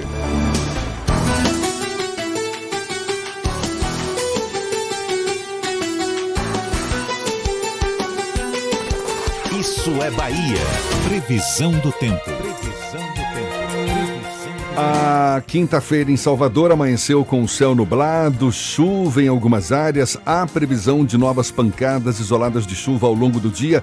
E no interior do estado tem temporal, tem chuva, tem sol. Letícia Rocha é quem tem as informações. Seja bem-vinda. Bom dia, Letícia. Olá, bom dia Jefferson, bom dia bancada, você ouvinte também. Vamos pegar a estrada agora até Jequié, no sudoeste baiano. Olha, o clima promete ser bem parecido com o de ontem. Durante o dia o sol aparece, mesmo com muitas nuvens, mas a qualquer momento pode haver períodos com tempo nublado e chuva. A umidade nessa região chega a 81%. Por isso, se você tem compromisso agora na rua, já vá com seu guarda-chuva na mão para você não ser pego desprevenido. Em Jequié, a mínima é de 23 graus e a máxima é de 29. Partindo agora para Paulo Afonso, a capital da energia, por lá a situação é bem diferente. Já não tem promessa de chuva. Durante a manhã e a tarde vai ter sol com algumas nuvens, mas o tempo permanece firme e não há previsão nenhuma de chuva. Mínima para essa região é de 21 graus e a máxima de 37 graus. Com a Unimed você tem soluções em saúde que combinam com o seu negócio. Ligue 0800 268 0800. Unimed, cuidar de você. Esse é o plano, Jefferson, é contigo. Valeu, Letícia, muito obrigado. Aqui na Tarde FM 8 e 5. Isso é Bahia. Cinco ministros do Supremo votaram ontem a favor da validade do, do compartilhamento total de dados financeiros da UIF Unidade de Inteligência Financeira, órgão do Banco Central, antigo COAF, Conselho de Controle de Atividades Financeiras, e da Receita Federal, com o Ministério Público, sem autorização judicial. Após as manifestações dos ministros, o julgamento foi suspenso e será retomado hoje. O voto desses cinco ministros, o que configura já maioria no Supremo, nesse caso, é assunto, é tema do comentário político de Fernando Duarte. Isso é Bahia. Política. A Tarde FM. A discussão sobre o compartilhamento de dados de inteligência financeira começou na última semana no Supremo Tribunal Federal com a, o voto, a apresentação do que foi o voto do presidente da corte, o Dias Toffoli. Ele foi o primeiro a votar, ele é o relator do caso e apresentou aquele voto em javanês. O presidente da corte fez muitas idas e vindas para tentar justificar o voto, que no final das contas foi a favor do compartilhamento de relatórios da Unidade de Inteligência Financeira, o antigo COAF, mas com certas restrições. Foi preciso, inclusive, até uma tradução do próprio Toffoli no dia seguinte para que os demais ministros entendessem o que é que o presidente da corte gostaria de falar. O julgamento foi retomado esta semana e já votaram Alexandre de Moraes, Edson Fachin, Luiz Roberto Barroso, Rosa Weber e Luiz Fux, o último a votar. Todos a favor do compartilhamento de dados sem restrição, ou melhor, sem a necessidade de uma autorização judicial. A maioria do STF já foi formada pela, pelo compartilhamento de dados, pela regularidade, mas ainda não sobre as eventuais restrições que apenas o Dias Toffoli defendeu. Essa conclusão do julgamento deve acontecer na tarde desta quinta-feira, pelo menos é essa a expectativa. Lembrando que tem voto de Celso de Mello, ministro que demora horas proferindo seus votos, então não nos empolguemos com a hipótese de finalização desse julgamento nesta quinta-feira. O caminho do STF sugere que os relatórios de inteligência financeira poderão ser utilizados como início de investigações criminais. É uma decisão que impacta, por exemplo, no caso do senador Flávio Bolsonaro e Fabrício Queiroz, da chamada rachadinha na Assembleia Legislativa do Estado do Rio de Janeiro.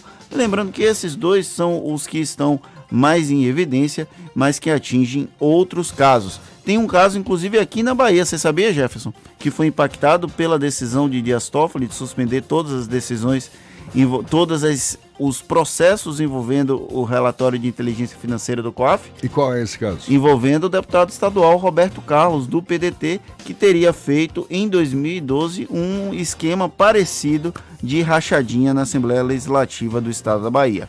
Por mais que Dias Toffoli tenha sugerido que não há relação entre o julgamento de hoje com o julgamento com o caso de Flávio Bolsonaro e Fabrício Queiroz, todo mundo sabe que tem essa ligação indireta, então o impacto é logicamente bem claro. Como o Congresso Nacional tem mudado as leis quando o STF contraria os interesses dos próprios membros, eu não duvido que aconteça algo similar com essa decisão, infelizmente. É de se supor que o Ministério Público do Rio de Janeiro retome, então, as investigações no caso do senador Flávio Bolsonaro? Caso seja julgado em definitivo, porque o, que pode acontecer hoje? Finalizar o julgamento por conta do voto de todos os outros cinco ministros que ainda faltam. Pode ser que um ministro peça vista e isso adie o julgamento, e pode ser que não conclua ainda esta semana. Então, a partir da conclusão e a partir da definição, já que tem uma certa divergência, o Dias Toffoli pede restrição e os demais ministros não exigem essa restrição toda. Então, quando se chegar a um entendimento, aí o Ministério Público do Rio de Janeiro vai poder voltar a investigar o caso do Flávio Bolsonaro e do Fabrício Queiroz, o julgamento aqui no Tribunal de Justiça do Estado da Bahia envolvendo o deputado estadual Roberto Carlos pode ser retomado. Então, essa decisão do STF tem um impacto direto em diversos processos em tramitação no judiciário brasileiro. Tá certo. O senador Flávio Bolsonaro, como, como se diz na minha terra, que amarre as calças, então, caso o Ministério Público retome essas investigações. Agora, e é aquela história, né, Jefferson? Se a pessoa é inocente, por que tem medo da investigação? É, exatamente. Nada a temer, então que Nada a temer, tá, gente? Não é Michel Temer, não. Nada a temer. Agora são 8 e 9 aqui na Tarde FM e a gente vai para a redação do portal Bahia Notícias. O João Brandão também tem novidades, tem notícias para gente. João. Bom dia, bom dia agora para todo o estado da Bahia. Olha, o deputado federal Nelson Pellegrino, do PT, foi nomeado secretário estadual de Desenvolvimento Urbano da Bahia, conforme publicação no Diário Oficial do Estado de hoje. O governador Rui Costa já havia informado ontem que o parlamentar ia ter seu nome publicado no diário desta quinta. E disse também que a nomeação não tem cunho eleitoral pensando aí nas eleições de 2020. Pelegrino substitui o deputado federal Sérgio Brito, do PSD, na pasta que voltou para a Câmara dos Deputados. E olha, o Pleno do Tribunal de Justiça da Bahia afastou o juiz Alberto Sales de Jesus de Armagosa por supostas irregularidades na atuação jurisdicional na cidade. O Pleno decidiu abrir um processo administrativo disciplinar contra o magistrado por 11 imputações, entre elas atuar em processos em que o filho, Tiago Miguel Sales, trabalhava indiretamente. A decisão foi tomada nesta quarta-feira. O relator, desembargador Salomão Rezedar, corregedor das comarcas do interior, relatou os 11 fatos que culminaram no afastamento do magistrado.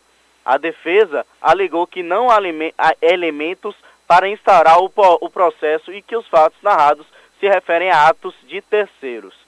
Essas e outras notícias você encontra no portal baianoticias.com.br.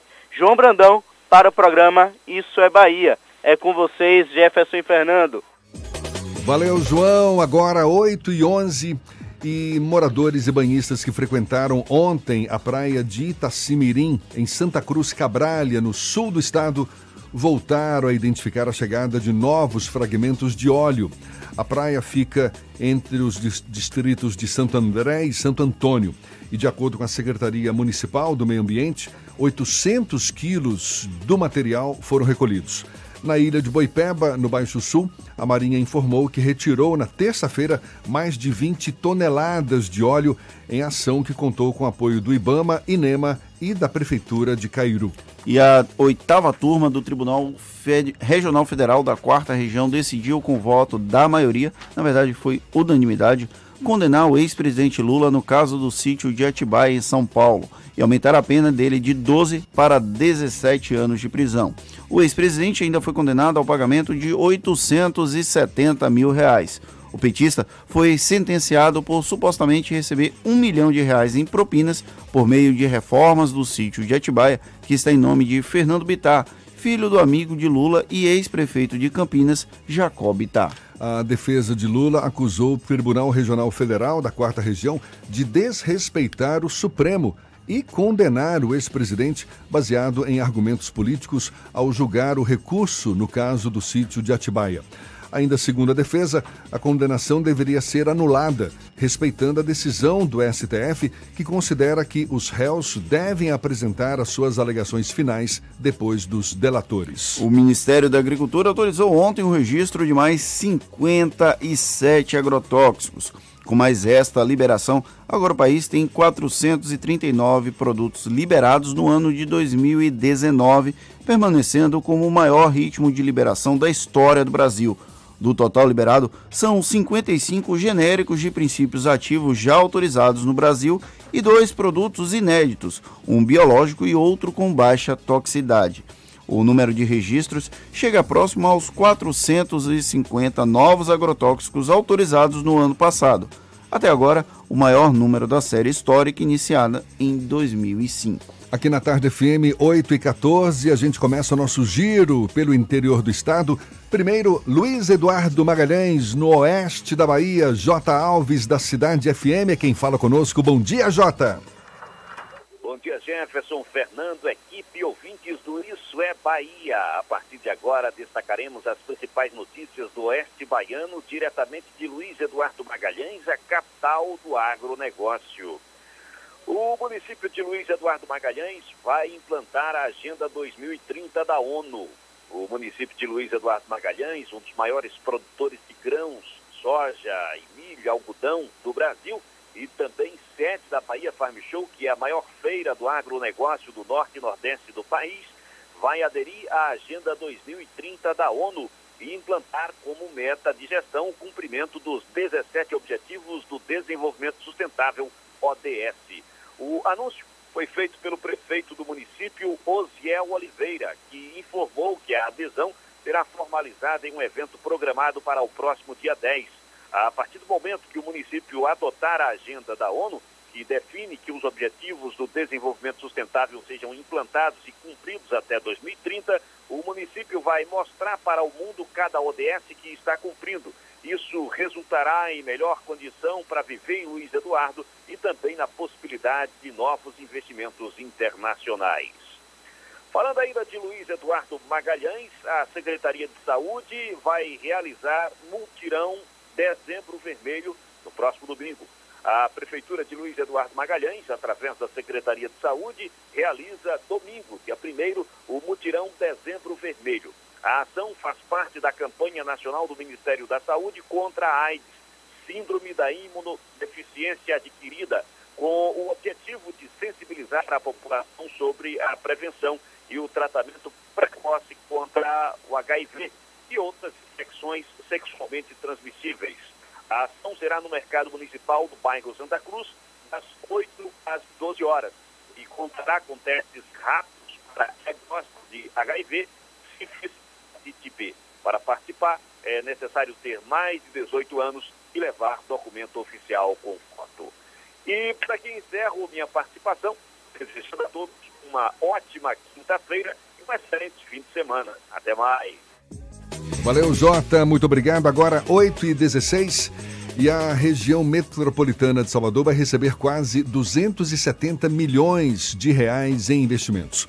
A ação é resultado de protocolos de intenções assinados ontem na Secretaria de Desenvolvimento Econômico. O maior investimento é da Proquigel Química, do grupo Unigel, que vai injetar 240 milhões de reais na produção de mil toneladas por dia de ácido sulfúrico em Camaçari. Além da Proquigel, as empresas são Prismapac, Indústria e Comércio de Produtos Plásticos, responsável pela fabricação de resinas de polietileno, filmes de polietileno, sacos e filme clock, a Produmaster Nordeste Indústria e Comércio de Compostos Plásticos e a 4D Indústria e Comércio de Vidro. A previsão é que os quatro novos empreendimentos gerem quase 830 empregos diretos e indiretos para a região. Agora, 8 e 17 daqui a pouquinho a gente conversa com o vereador Edivaldo Brito, do PSD, que vai tomar posse amanhã de uma das cadeiras da Academia de Letras da Bahia. Já já, primeiro, a gente vai a Itororó. Maurício Santos, da Itapuí FM. Seja bem-vindo. Bom dia, Maurício.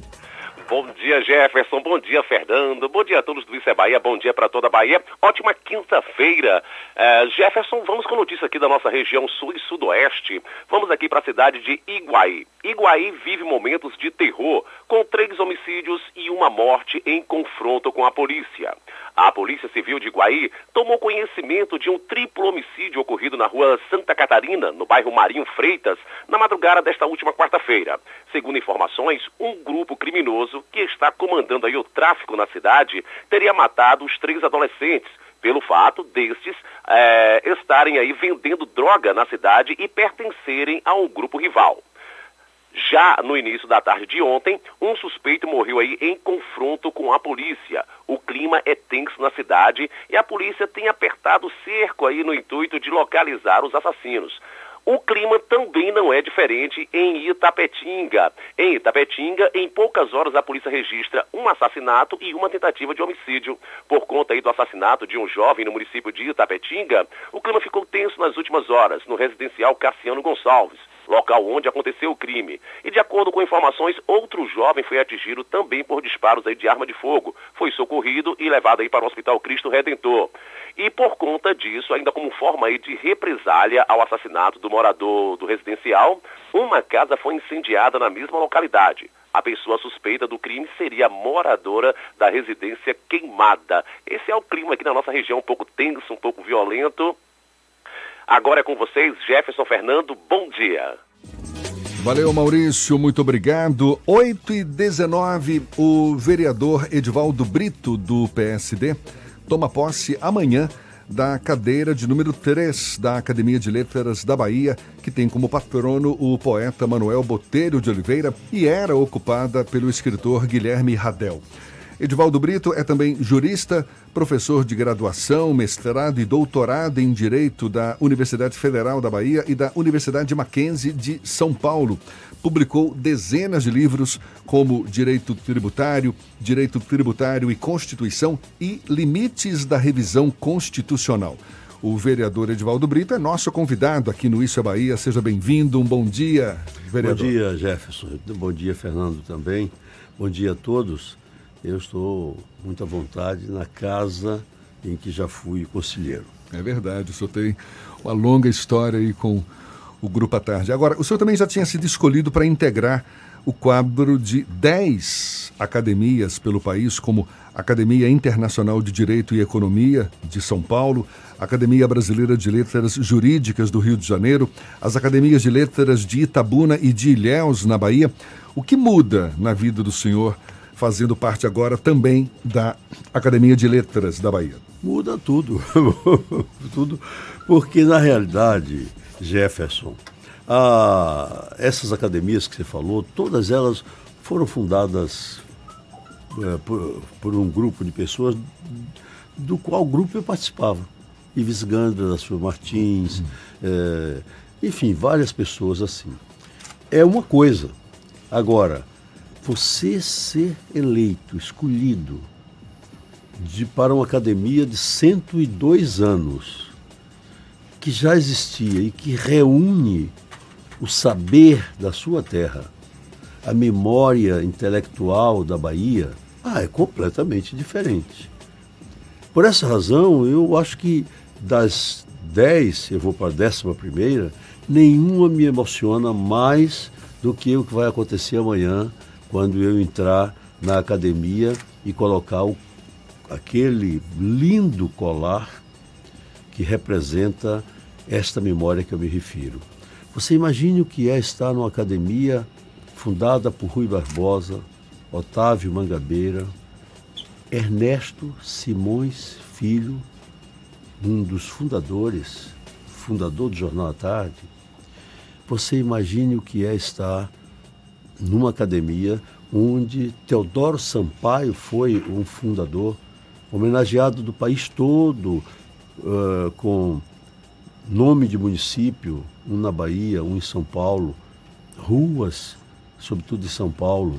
O senhor acha que esse merecimento, essa homenagem que o senhor certamente vai receber a partir de amanhã, fazendo parte da Academia de Letras da Bahia, tem como justificativa o conjunto da obra ou alguma obra em especial? O conjunto da obra, quer dizer, eu há pouco conversava com o meu assessor de comunicação, que todos conhecem, Roberto Macedo, que há um momento da vida em que você passa a ser quase uma referência. Eu acho esse momento, eu sou uma referência no mundo jurídico. Por que eu tenho valor próprio? Não porque todos que tinham a mesma faixa etária, a mesma época na sociedade de atuação, já não existem mais. E é por isso que a academia tem valor, porque nós vamos agora, todos, vamos cultuar a memória de um Orlando Gomes, de um Aloysio de Carvalho Filho, de um Josafá Marinho, que são nomes da minha época de faculdade como aluno ou de congregação. Eu cheguei a ter a honra de ser colega de Orlando e de Josafá como professor da Faculdade de Direito. Então, eles já não existem mais, só a memória. E eu ainda estou fisicamente aqui, é o conjunto da obra, porque por um livro ou outro, não. Diz o presidente Joaci Góes, que teve conhecimento da minha obra mais proximamente em, em maio, quando eu mandei para ele é, uma relação de 70 livros em matéria tributária, em matéria de direito civil, além de toda a obra de Orlando Gomes que me coube atualizar. Então, é, é um conjunto, não é um livro especificamente, é uma atuação específica. Você próprio lembrou que eu sou professor. Continuo professor. Toda segunda-feira, no tempo eh, normal de funcionamento da universidade, eu sou professor, chego às seis da tarde, saio às onze da noite no curso de doutorado. Então, continuo atuando e veja você, aos 82 anos de idade. Cabe a pergunta: o que, que te dá mais prazer? que são várias atividades. Hoje o senhor é vereador, escritor, jurista, professor. Tem alguma atividade que seja mais a, a mais prazerosa? Tem, mas se perguntar isso perante Fernando Duarte, ele vai ficar com certa dúvida, vai dizer, mentira dele, ele gosta de ser vereador. Fernando, antes que você me desminta, eu gosto loucamente de ser vereador entendeu? Mas eu jamais tenho faria predileção. isso. jamais faria isso, até porque quando eu trato com o vereador Edivaldo Brito, eu chamo de professor.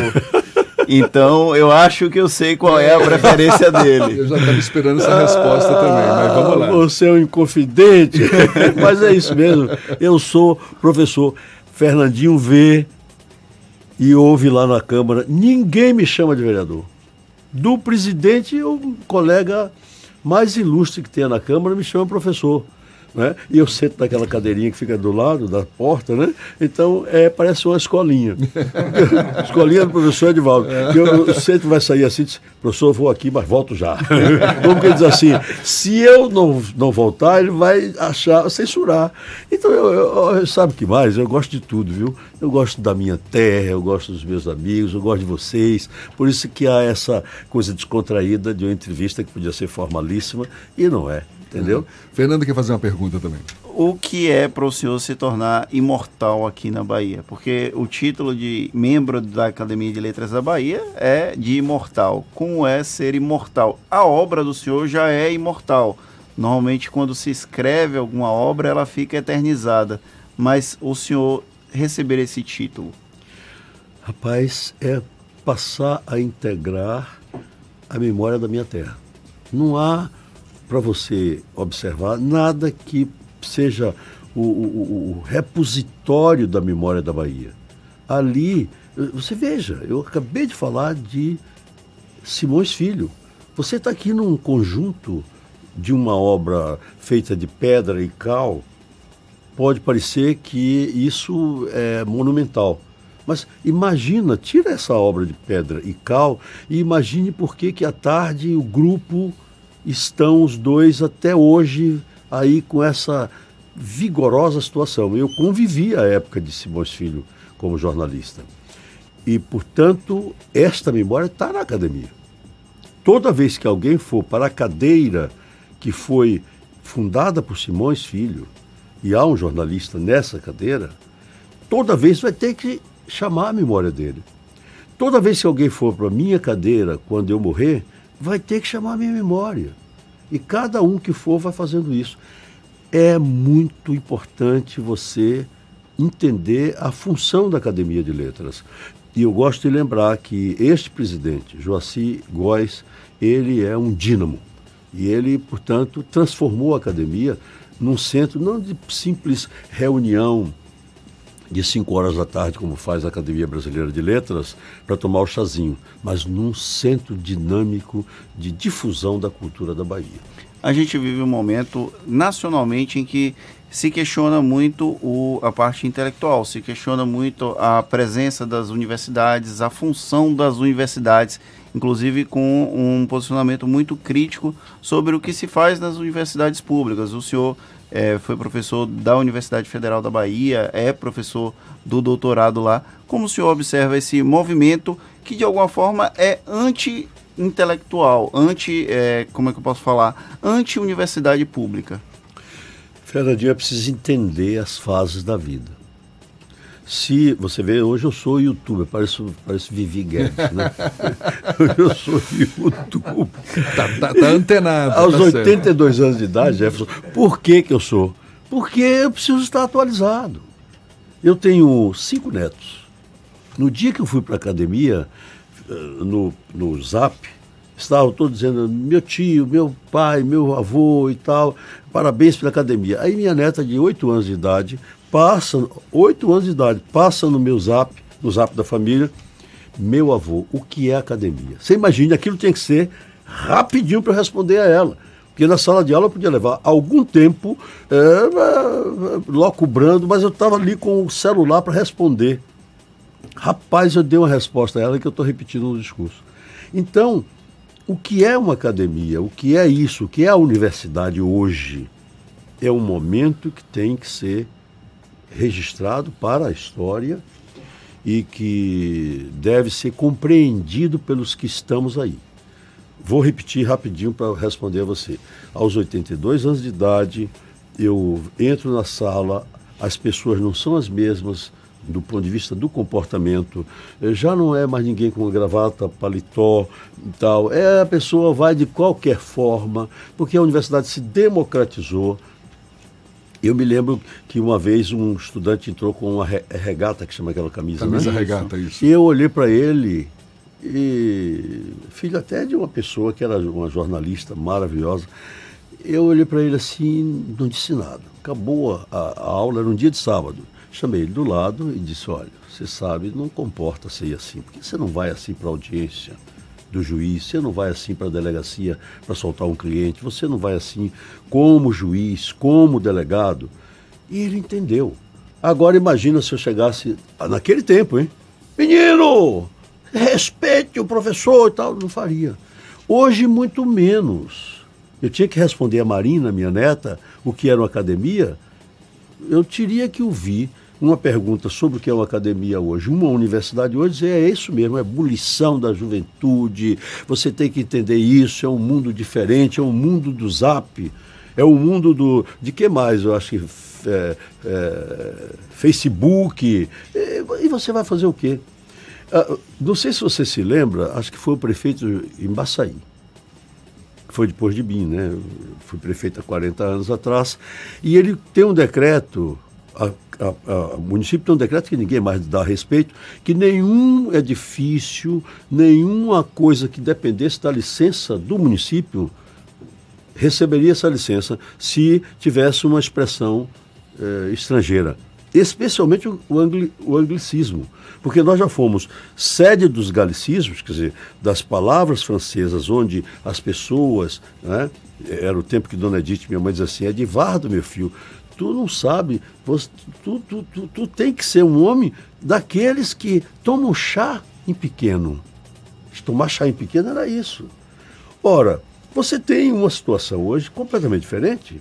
Eu vou falar feedback, aí tem uma, um decreto que diz que não pode botar feedback na, na entrada do prédio. Está é, em desuso. Então, Fernandinho, estou numa época de uma universidade dinâmica, cheia de vitalidade. A juventude é isso mesmo. Quem trabalha com ela, tem filho, tem neto, deve entender e deve é, é, é produzir algo para ajudar a que todos os valores que você tem não se destruam rapidinho por causa dessas novidades. Você falando, tem que manter isso adiante. Falando em produzir algo, como é que está a sua produção cultural no momento? Né? O senhor, autor de tantos livros, tem alguma obra sendo gestada, sendo é, pensada neste momento? Mas eu vou pedir para o professor Edivaldo Brito responder já já. Professor e vereador Edivaldo Brito conversando conosco aqui no Isso é Bahia. Temos outras informações para você agora.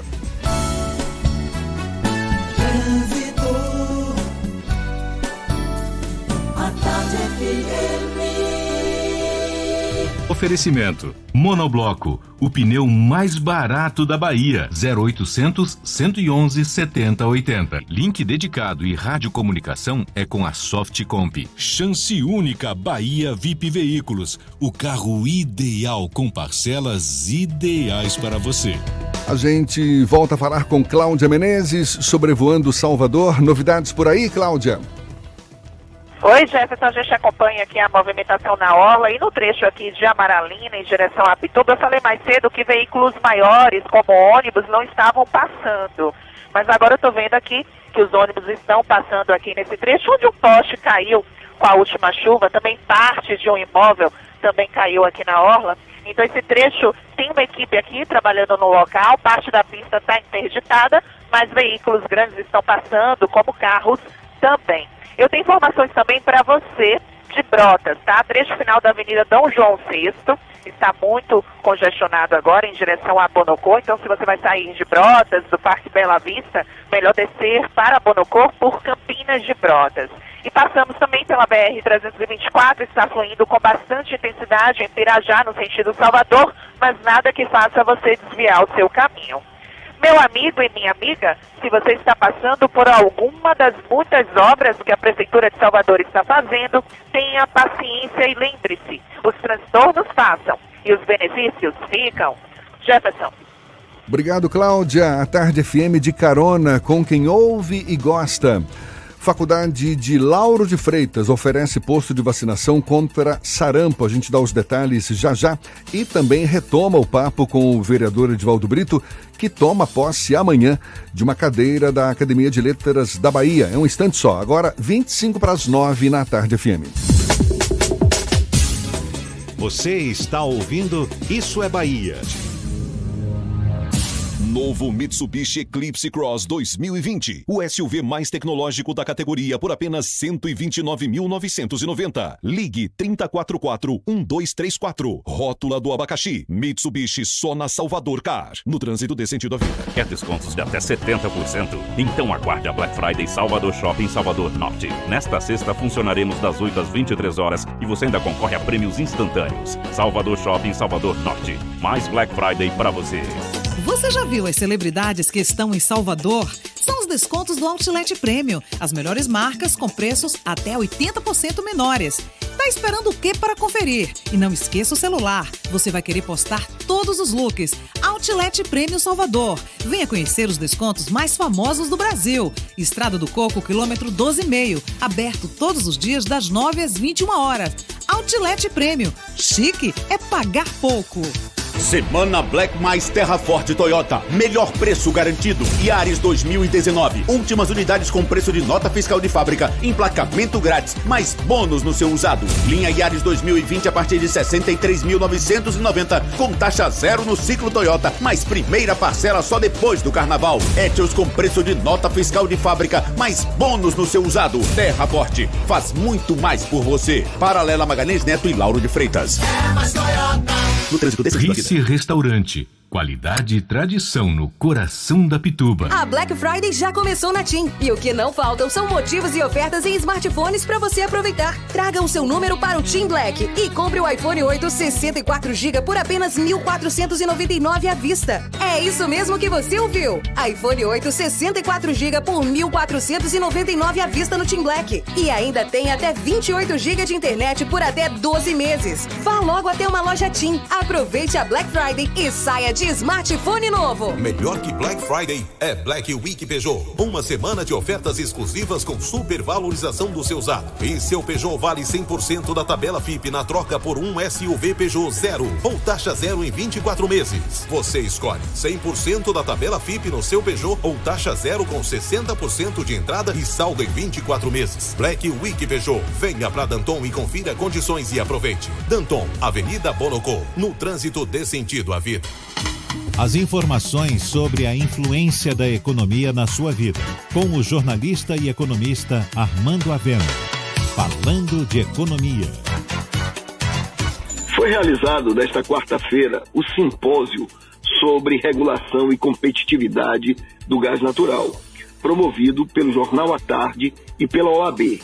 O evento é da maior importância para a Bahia, pois o nosso Estado é extremamente dependente, especialmente no âmbito industrial, desse insumo, o gás natural, que ainda está sendo vendido a preços acima do praticado no mercado internacional.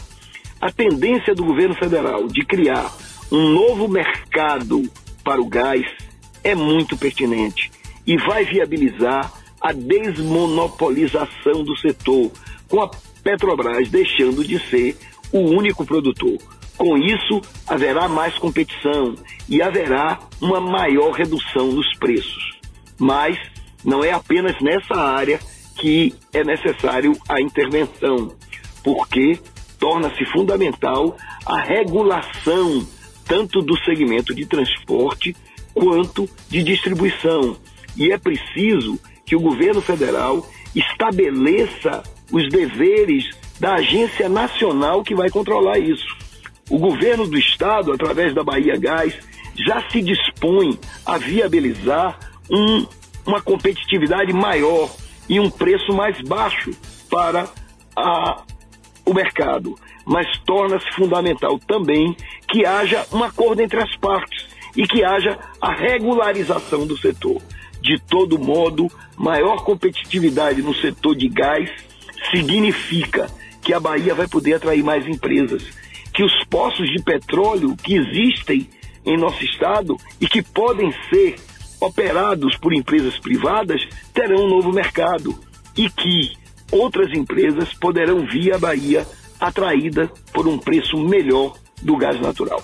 O gás natural a preço bom e competitivo é um atrativo para ampliar a indústria baiana. Você ouviu Falando de Economia, com o jornalista e economista Armando Avena. Voltamos a apresentar Isso é Bahia. Um papo claro e objetivo sobre os acontecimentos mais importantes do dia. Agora são 8h40 e a gente retoma a conversa com o vereador de Salvador, Edvaldo Brito, do PSD, que vai tomar posse amanhã da cadeira de número 3 da Academia de Letras da Bahia. Eu sei que Fernando está doido para perguntar sobre política, sobre reforma tributária, mas só para não deixar aquela pergunta sem resposta, como é que está a sua produção cultural nesse momento? A produção é, enfim, são 70 livros, não é? Tem mais algum? Agora veja você que como é bom esse programa e o nome do programa, isso é Bahia. Aí Armando Avena, que acabou de nos brindar com essas informações, é nosso confrade, ou será meu confrade a partir de amanhã Olha na Academia de Letras da Bahia. Eu, eu adoro Fernando Armando Avena e, portanto, a beleza dessa academia é assim. Mas estou sim, eu estou com um livro eu diria de memórias, mas não é tão de memórias assim. Foi imaginado e aprovado pelo Ministério da Cultura, que chegou a autorizar a captação de recursos para a publicação, dividido em oito décadas. Eu conto desde a primeira comunhão até esses momentos que eu estou vivendo. E por quê? Porque, por exemplo, minha, minha primeira comunhão é a única foto que eu tenho guardada, que Dona Edith entendeu que para que eu tivesse moral, eu precisava conhecer a moral cristã, que era a única que nós professávamos aqui. E aí, eu disse, se você tem uma foto de criança, a única é a da primeira comunhão. Onde eu ia achar dinheiro para tirar foto, que era uma coisa difícil naquele tempo.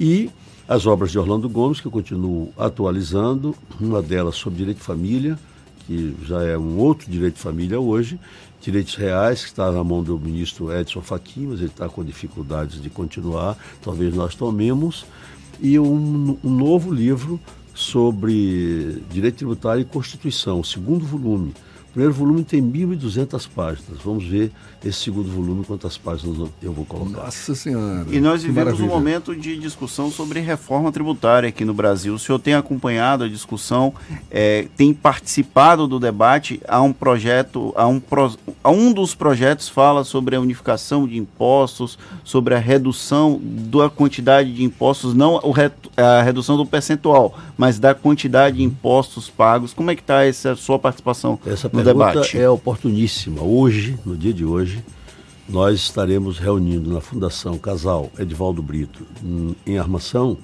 todos estão convidados que estiverem interessados, um debate com o professor Paulo de Barros Carvalho, que é uma das grandes autoridades.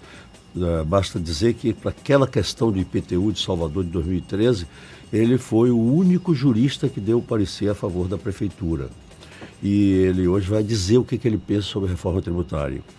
Vai ser uma reunião bonita, o, o professor Gamil Feppel será o moderador, mas eu devo lhe dizer que eu estou contra essa reforma ou qualquer outra porque de rigor anotem todos que estão nos ouvindo e assistindo. Não há reforma tributária. Há apenas uma reformulação da discriminação de rendas. Que distinção nós fazemos entre as duas coisas? A discriminação de rendas é simplesmente a divisão das receitas tributárias entre os três ou quatro entes federados: o Estado, o, o município, o Distrito Federal e a União. Ora, isso é, é uma coisa dificílima de fazer. Por quê? Porque você não contenta nenhum dos quatro com a, o quinhão financeiro que cada um deles tem. E o que é reforma tributária? Aí, Fernandinho, é outra coisa. É pegar a carga tributária que é insuportável. Só para você te entender, eu 35% de tudo que eu ganho eu entrego ao Estado.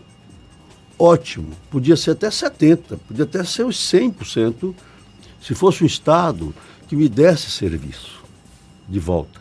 É um Estado que você não tem educação à altura, que as, as periferias da cidade reclamam do tipo de estabelecimento educacional que é reservado a essas periferias. É um Estado que não tem, Estado que eu estou falando é o, o, poder público, que não tem um serviço de saúde eh, apropriado. Hoje o Estado não tem nem serviço de saúde, você querendo pagar, você não tem, porque não propicia aos hospitais, mesmo os particulares, mesmo os filantrópicos, que eles possam atuar com sofreguidão. Tome-lhe tributo em cima, tome isso, tome aquilo. Quer dizer, está muito mal feita a reforma mal feita não, é inexistente a reforma tributária. Sabe a minha reforma em que consistiria, em primeiro lugar, acabar as contribuições sociais, criar um outro sistema de buscar recursos para manter a Seguridade Social, que é composta de saúde, assistência social e previdência social. Então, reorganizar isso. Você viu? Agora acabamos de reorganizar a Previdência Social, não vai chegar para nada. Em 1985, 86, Valdir Pires dizia, como ministro da Previdência, que iria resolver o problema da Previdência Social no Brasil. Tanto não resolveu que se pediu agora uma reforma e tanto não se resolverá porque já estão reclamando que não atende à Previdência, que é um saco sem fundo. Isso eu, eu modificaria. Os tributos, não precisa você ter 16 impostos. Dos tributos, 16 impostos. Bastaria que você criasse impostos sobre a renda, quer dizer, o resultado do, da, da atividade financeira de cada pessoa. Eu não estou falando de, dessa renda que é atingir seu salário. Chamo isso de renda. Como o seu salário está muito mais fácil, porque a fonte pagadora não tem como recusar que pagou tanto a Fernando Duarte, eu vou em cima do seu salário. Mas, ao mesmo tempo que eu faço isso, eu deixo que o especulador o que ganha na loteria é, financeira, na especulação financeira, tem a sua freguidão, não paga imposto pelo que ele lucra. Eu pego o dinheiro, tesouro o dinheiro e todo mês eu tiro minha parte ali, tranquilamente. Então, em resumo, é isto. Não vai ter reforma tributária, porque não se vai modificar a relação entre o que o Estado tira do particular e no passado e no presente e no futuro. Professor, Quando fizer isso, terá reforma tributária. Professor Edivaldo Brito, ed, vereador Edivaldo Brito também conversando conosco, sempre um prazer, sempre muito proveitoso ouvir seus conhecimentos. A gente quer agradecer sua participação, desejar sucesso, parabenizar também. Amanhã estará ocupando a cadeira de número 3 da Academia de Letras da Bahia, cadeira que tem como patrono o poeta Manuel Botelho e era ocupada pelo escritor Guilherme Radel mais uma vez, muito meio, obrigado. Meio, meio segundo só para dizer quem era Manuel Botelho. Sim. Vereador. Foi vereador do século XVII. desses importantes, porque era vereador de eleição. Naquele tempo, o vereador podia ser eleito pelo, por um colégio ele é chamado de cidadãos bons da cidade, então era uma coisa pequena, e aí é uma diferença entre aquilo e hoje, que é sufrágio universal. Eu não sei se eu estaria muito satisfeito de ser pelo, por esse colégio de homens escolhidos, mas hoje pelo sufrágio universal, que é todo mundo. Manuel, Manuel Botelho era isto. E era um vereador tão bom que foi reeleito mais de uma vez. Portanto, eu estarei bem tranquilo em ser é, apadrinhado por Manuel Botelho de Oliveira, vereador e advogado formado em Coimbra. Vereador Edvaldo Brito, muito obrigado mais uma vez. Agora, 8h49, a gente tem notícias que chegam da redação do Portal à Tarde. Thaís Seixas, bom dia, Thaís. Olá, Jefferson e Fernando, bom dia. Eu estou de volta aqui direto da redação do Portal à Tarde, agora para toda a Bahia. Amanhã é dia de Black Friday e a expectativa dos lojistas e empresários é de alta nas vendas. Segundo o presidente do Cindy Lojas, Paulo Mota, há uma estimativa de crescimento econômico de 5%. O índice ainda é maior quando se fala em unidades vendidas, que deve registrar a alta de 20%. Segundo Paulo Mota, o incremento nas vendas é motivado pela redução dos preços e da inflação, além da liberação do FGTS e do pagamento do 13º salário para aposentados. A Black Friday é o segundo evento mais importante para o varejo, ficando atrás apenas do Natal. E como já é tradição, muitos estabelecimentos em Salvador vão ampliar o horário de funcionamento para atender os clientes. E começa hoje a quarta festa literária internacional do Sertão de Jequié, a Feliz que é. A programação segue até domingo e vai reunir conferências, mesas redondas, palestras e lançamentos de livros. A solenidade de abertura ocorre às sete da noite na Câmara de Vereadores de Jequié e será ministrada pelo curador Domingos Ailton. A noite também vai contar com a conferência Leitura e Consciência, um diálogo transformador, da escritora Maribel Barreto. Todas as atividades são gratuitas e a programação está disponível no site felizque.com.br. E eu fico por aqui. Essas e outras notícias você confere no portal atardeatarde.com.br. É com vocês. Obrigado, Thaís. 8h50 e a gente vai agora a Rui Barbosa, Heraldo Maciel, da RB Líder FM. Bom dia, Heraldo. Olá, Jefferson e Fernando. Bom dia, ouvintes do Isso é Bahia. Sou Heraldo Maciel, do grupo J. Sidney de Comunicação, e falamos da RB Líder FM de Rui Barbosa. Um fato ocorrido em Lapão, município da região de Irecê, repercutiu fortemente em toda a Chapada e até mesmo em outros recantos. Trata-se do desaparecimento e agora morte da jovem Rafaela Gomes de Souza, de 27 anos, ocorrido no último dia 21. Ela recebeu várias ligações na noite daquele dia e depois saiu de casa. Não retornou mais. A Rafaela mantinha uma relação extraconjugal com o fisioterapeuta Alfredo Victor de Oliveira Matos. Com o andar das investigações, ele passou a ser o principal suspeito do desaparecimento de Rafaela. Na noite da última terça-feira, após oito horas de interrogatório, ele finalmente confessou foi o mandante do assassinato da jovem. Ele teria contratado por 4 mil reais um homem chamado Érito Dias, conhecido pelo vulgo Rato, para matar a moça. Rato, por sua vez, teria chamado outro homem para ajudá-lo. Victor diz que Rafaela o estava pressionando para assumir a relação com ela ou então contaria à família. Ele diz que perdeu a cabeça e mandou matar a moça. Alfredo Victor também disse que acompanhou os homens até um lugar em uma estrada próxima a Irecê ou Lapão, onde o crime teria, teria sido consumado. A polícia lhe disse não se lembrar exatamente onde é esse local, onde o corpo de Rafaela teria sido jogado para maior revolta e indignação de familiares e amigos da moça assassinada, cujo corpo ainda não foi encontrado, o fisioterapeuta Alfredo Victor entrou e saiu pela porta da frente da delegacia de polícia de Lapão. O prazo para o flagrante já havia terminado. Tanto ele quanto o suposto assassino Rato estão foragidos, bem como o terceiro bandido ainda desconhecido. A informação que consta é que Alfredo Victor fugiu de Lapão, inclusive levando a sua família. Sua esposa é também advogada. Da divisão de jornalismo do grupo J. Sidney de Comunicação, informou Heraldo Maciel. Agora, sete minutos para as nove, temos notícias que chegam de Teixeira de Freitas também, já já, da Eldorado FM. Bom dia, já já. Bom dia, Jefferson Beltrão. Bom dia, Fernando Duarte. Bom dia, Paulinho, o rei das carrapetas. Esse é fera, viu? E um beijo no coração dos nossos queridos ouvintes, viu? Informações aqui do extremo sul baiano, na cidade de Caravelas, uma baleia cachalote foi encontrada encalhada na beira da água da praia de Barra de Caravelas, no dia de ontem, viu, Jefferson? Quando a equipe chegou no local, ela ainda estava viva, então eles ali tentaram fazer ali um procedimento para mantê-lo com vida, né?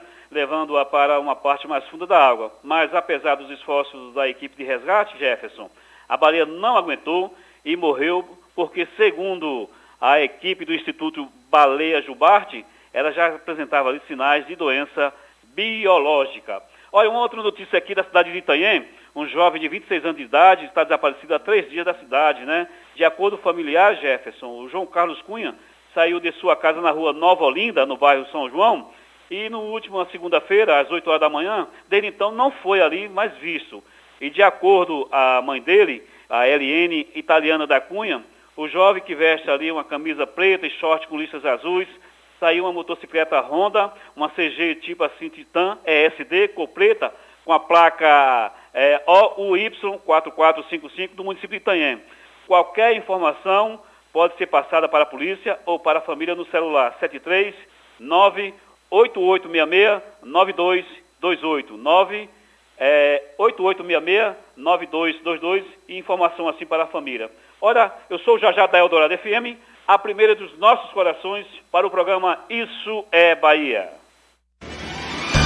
Valeu, já já. Acabou, Fernando. Terminamos mais um Isso é Bahia. Eita, quase que não sai. Terminamos mais um Isso é Bahia. Amanhã às 7 da manhã a gente está de volta para Salvador e região metropolitana e a partir das 8 para todo o estado. Muito obrigado pela companhia. Um abraço no coração de todos vocês. Aproveite bem o dia. Muito obrigado pela companhia, pela parceria, pela confiança. Amanhã tem mais. Então, é isso aí. Aproveite bem a quinta-feira. Tchau, tchau. Beijão e até amanhã.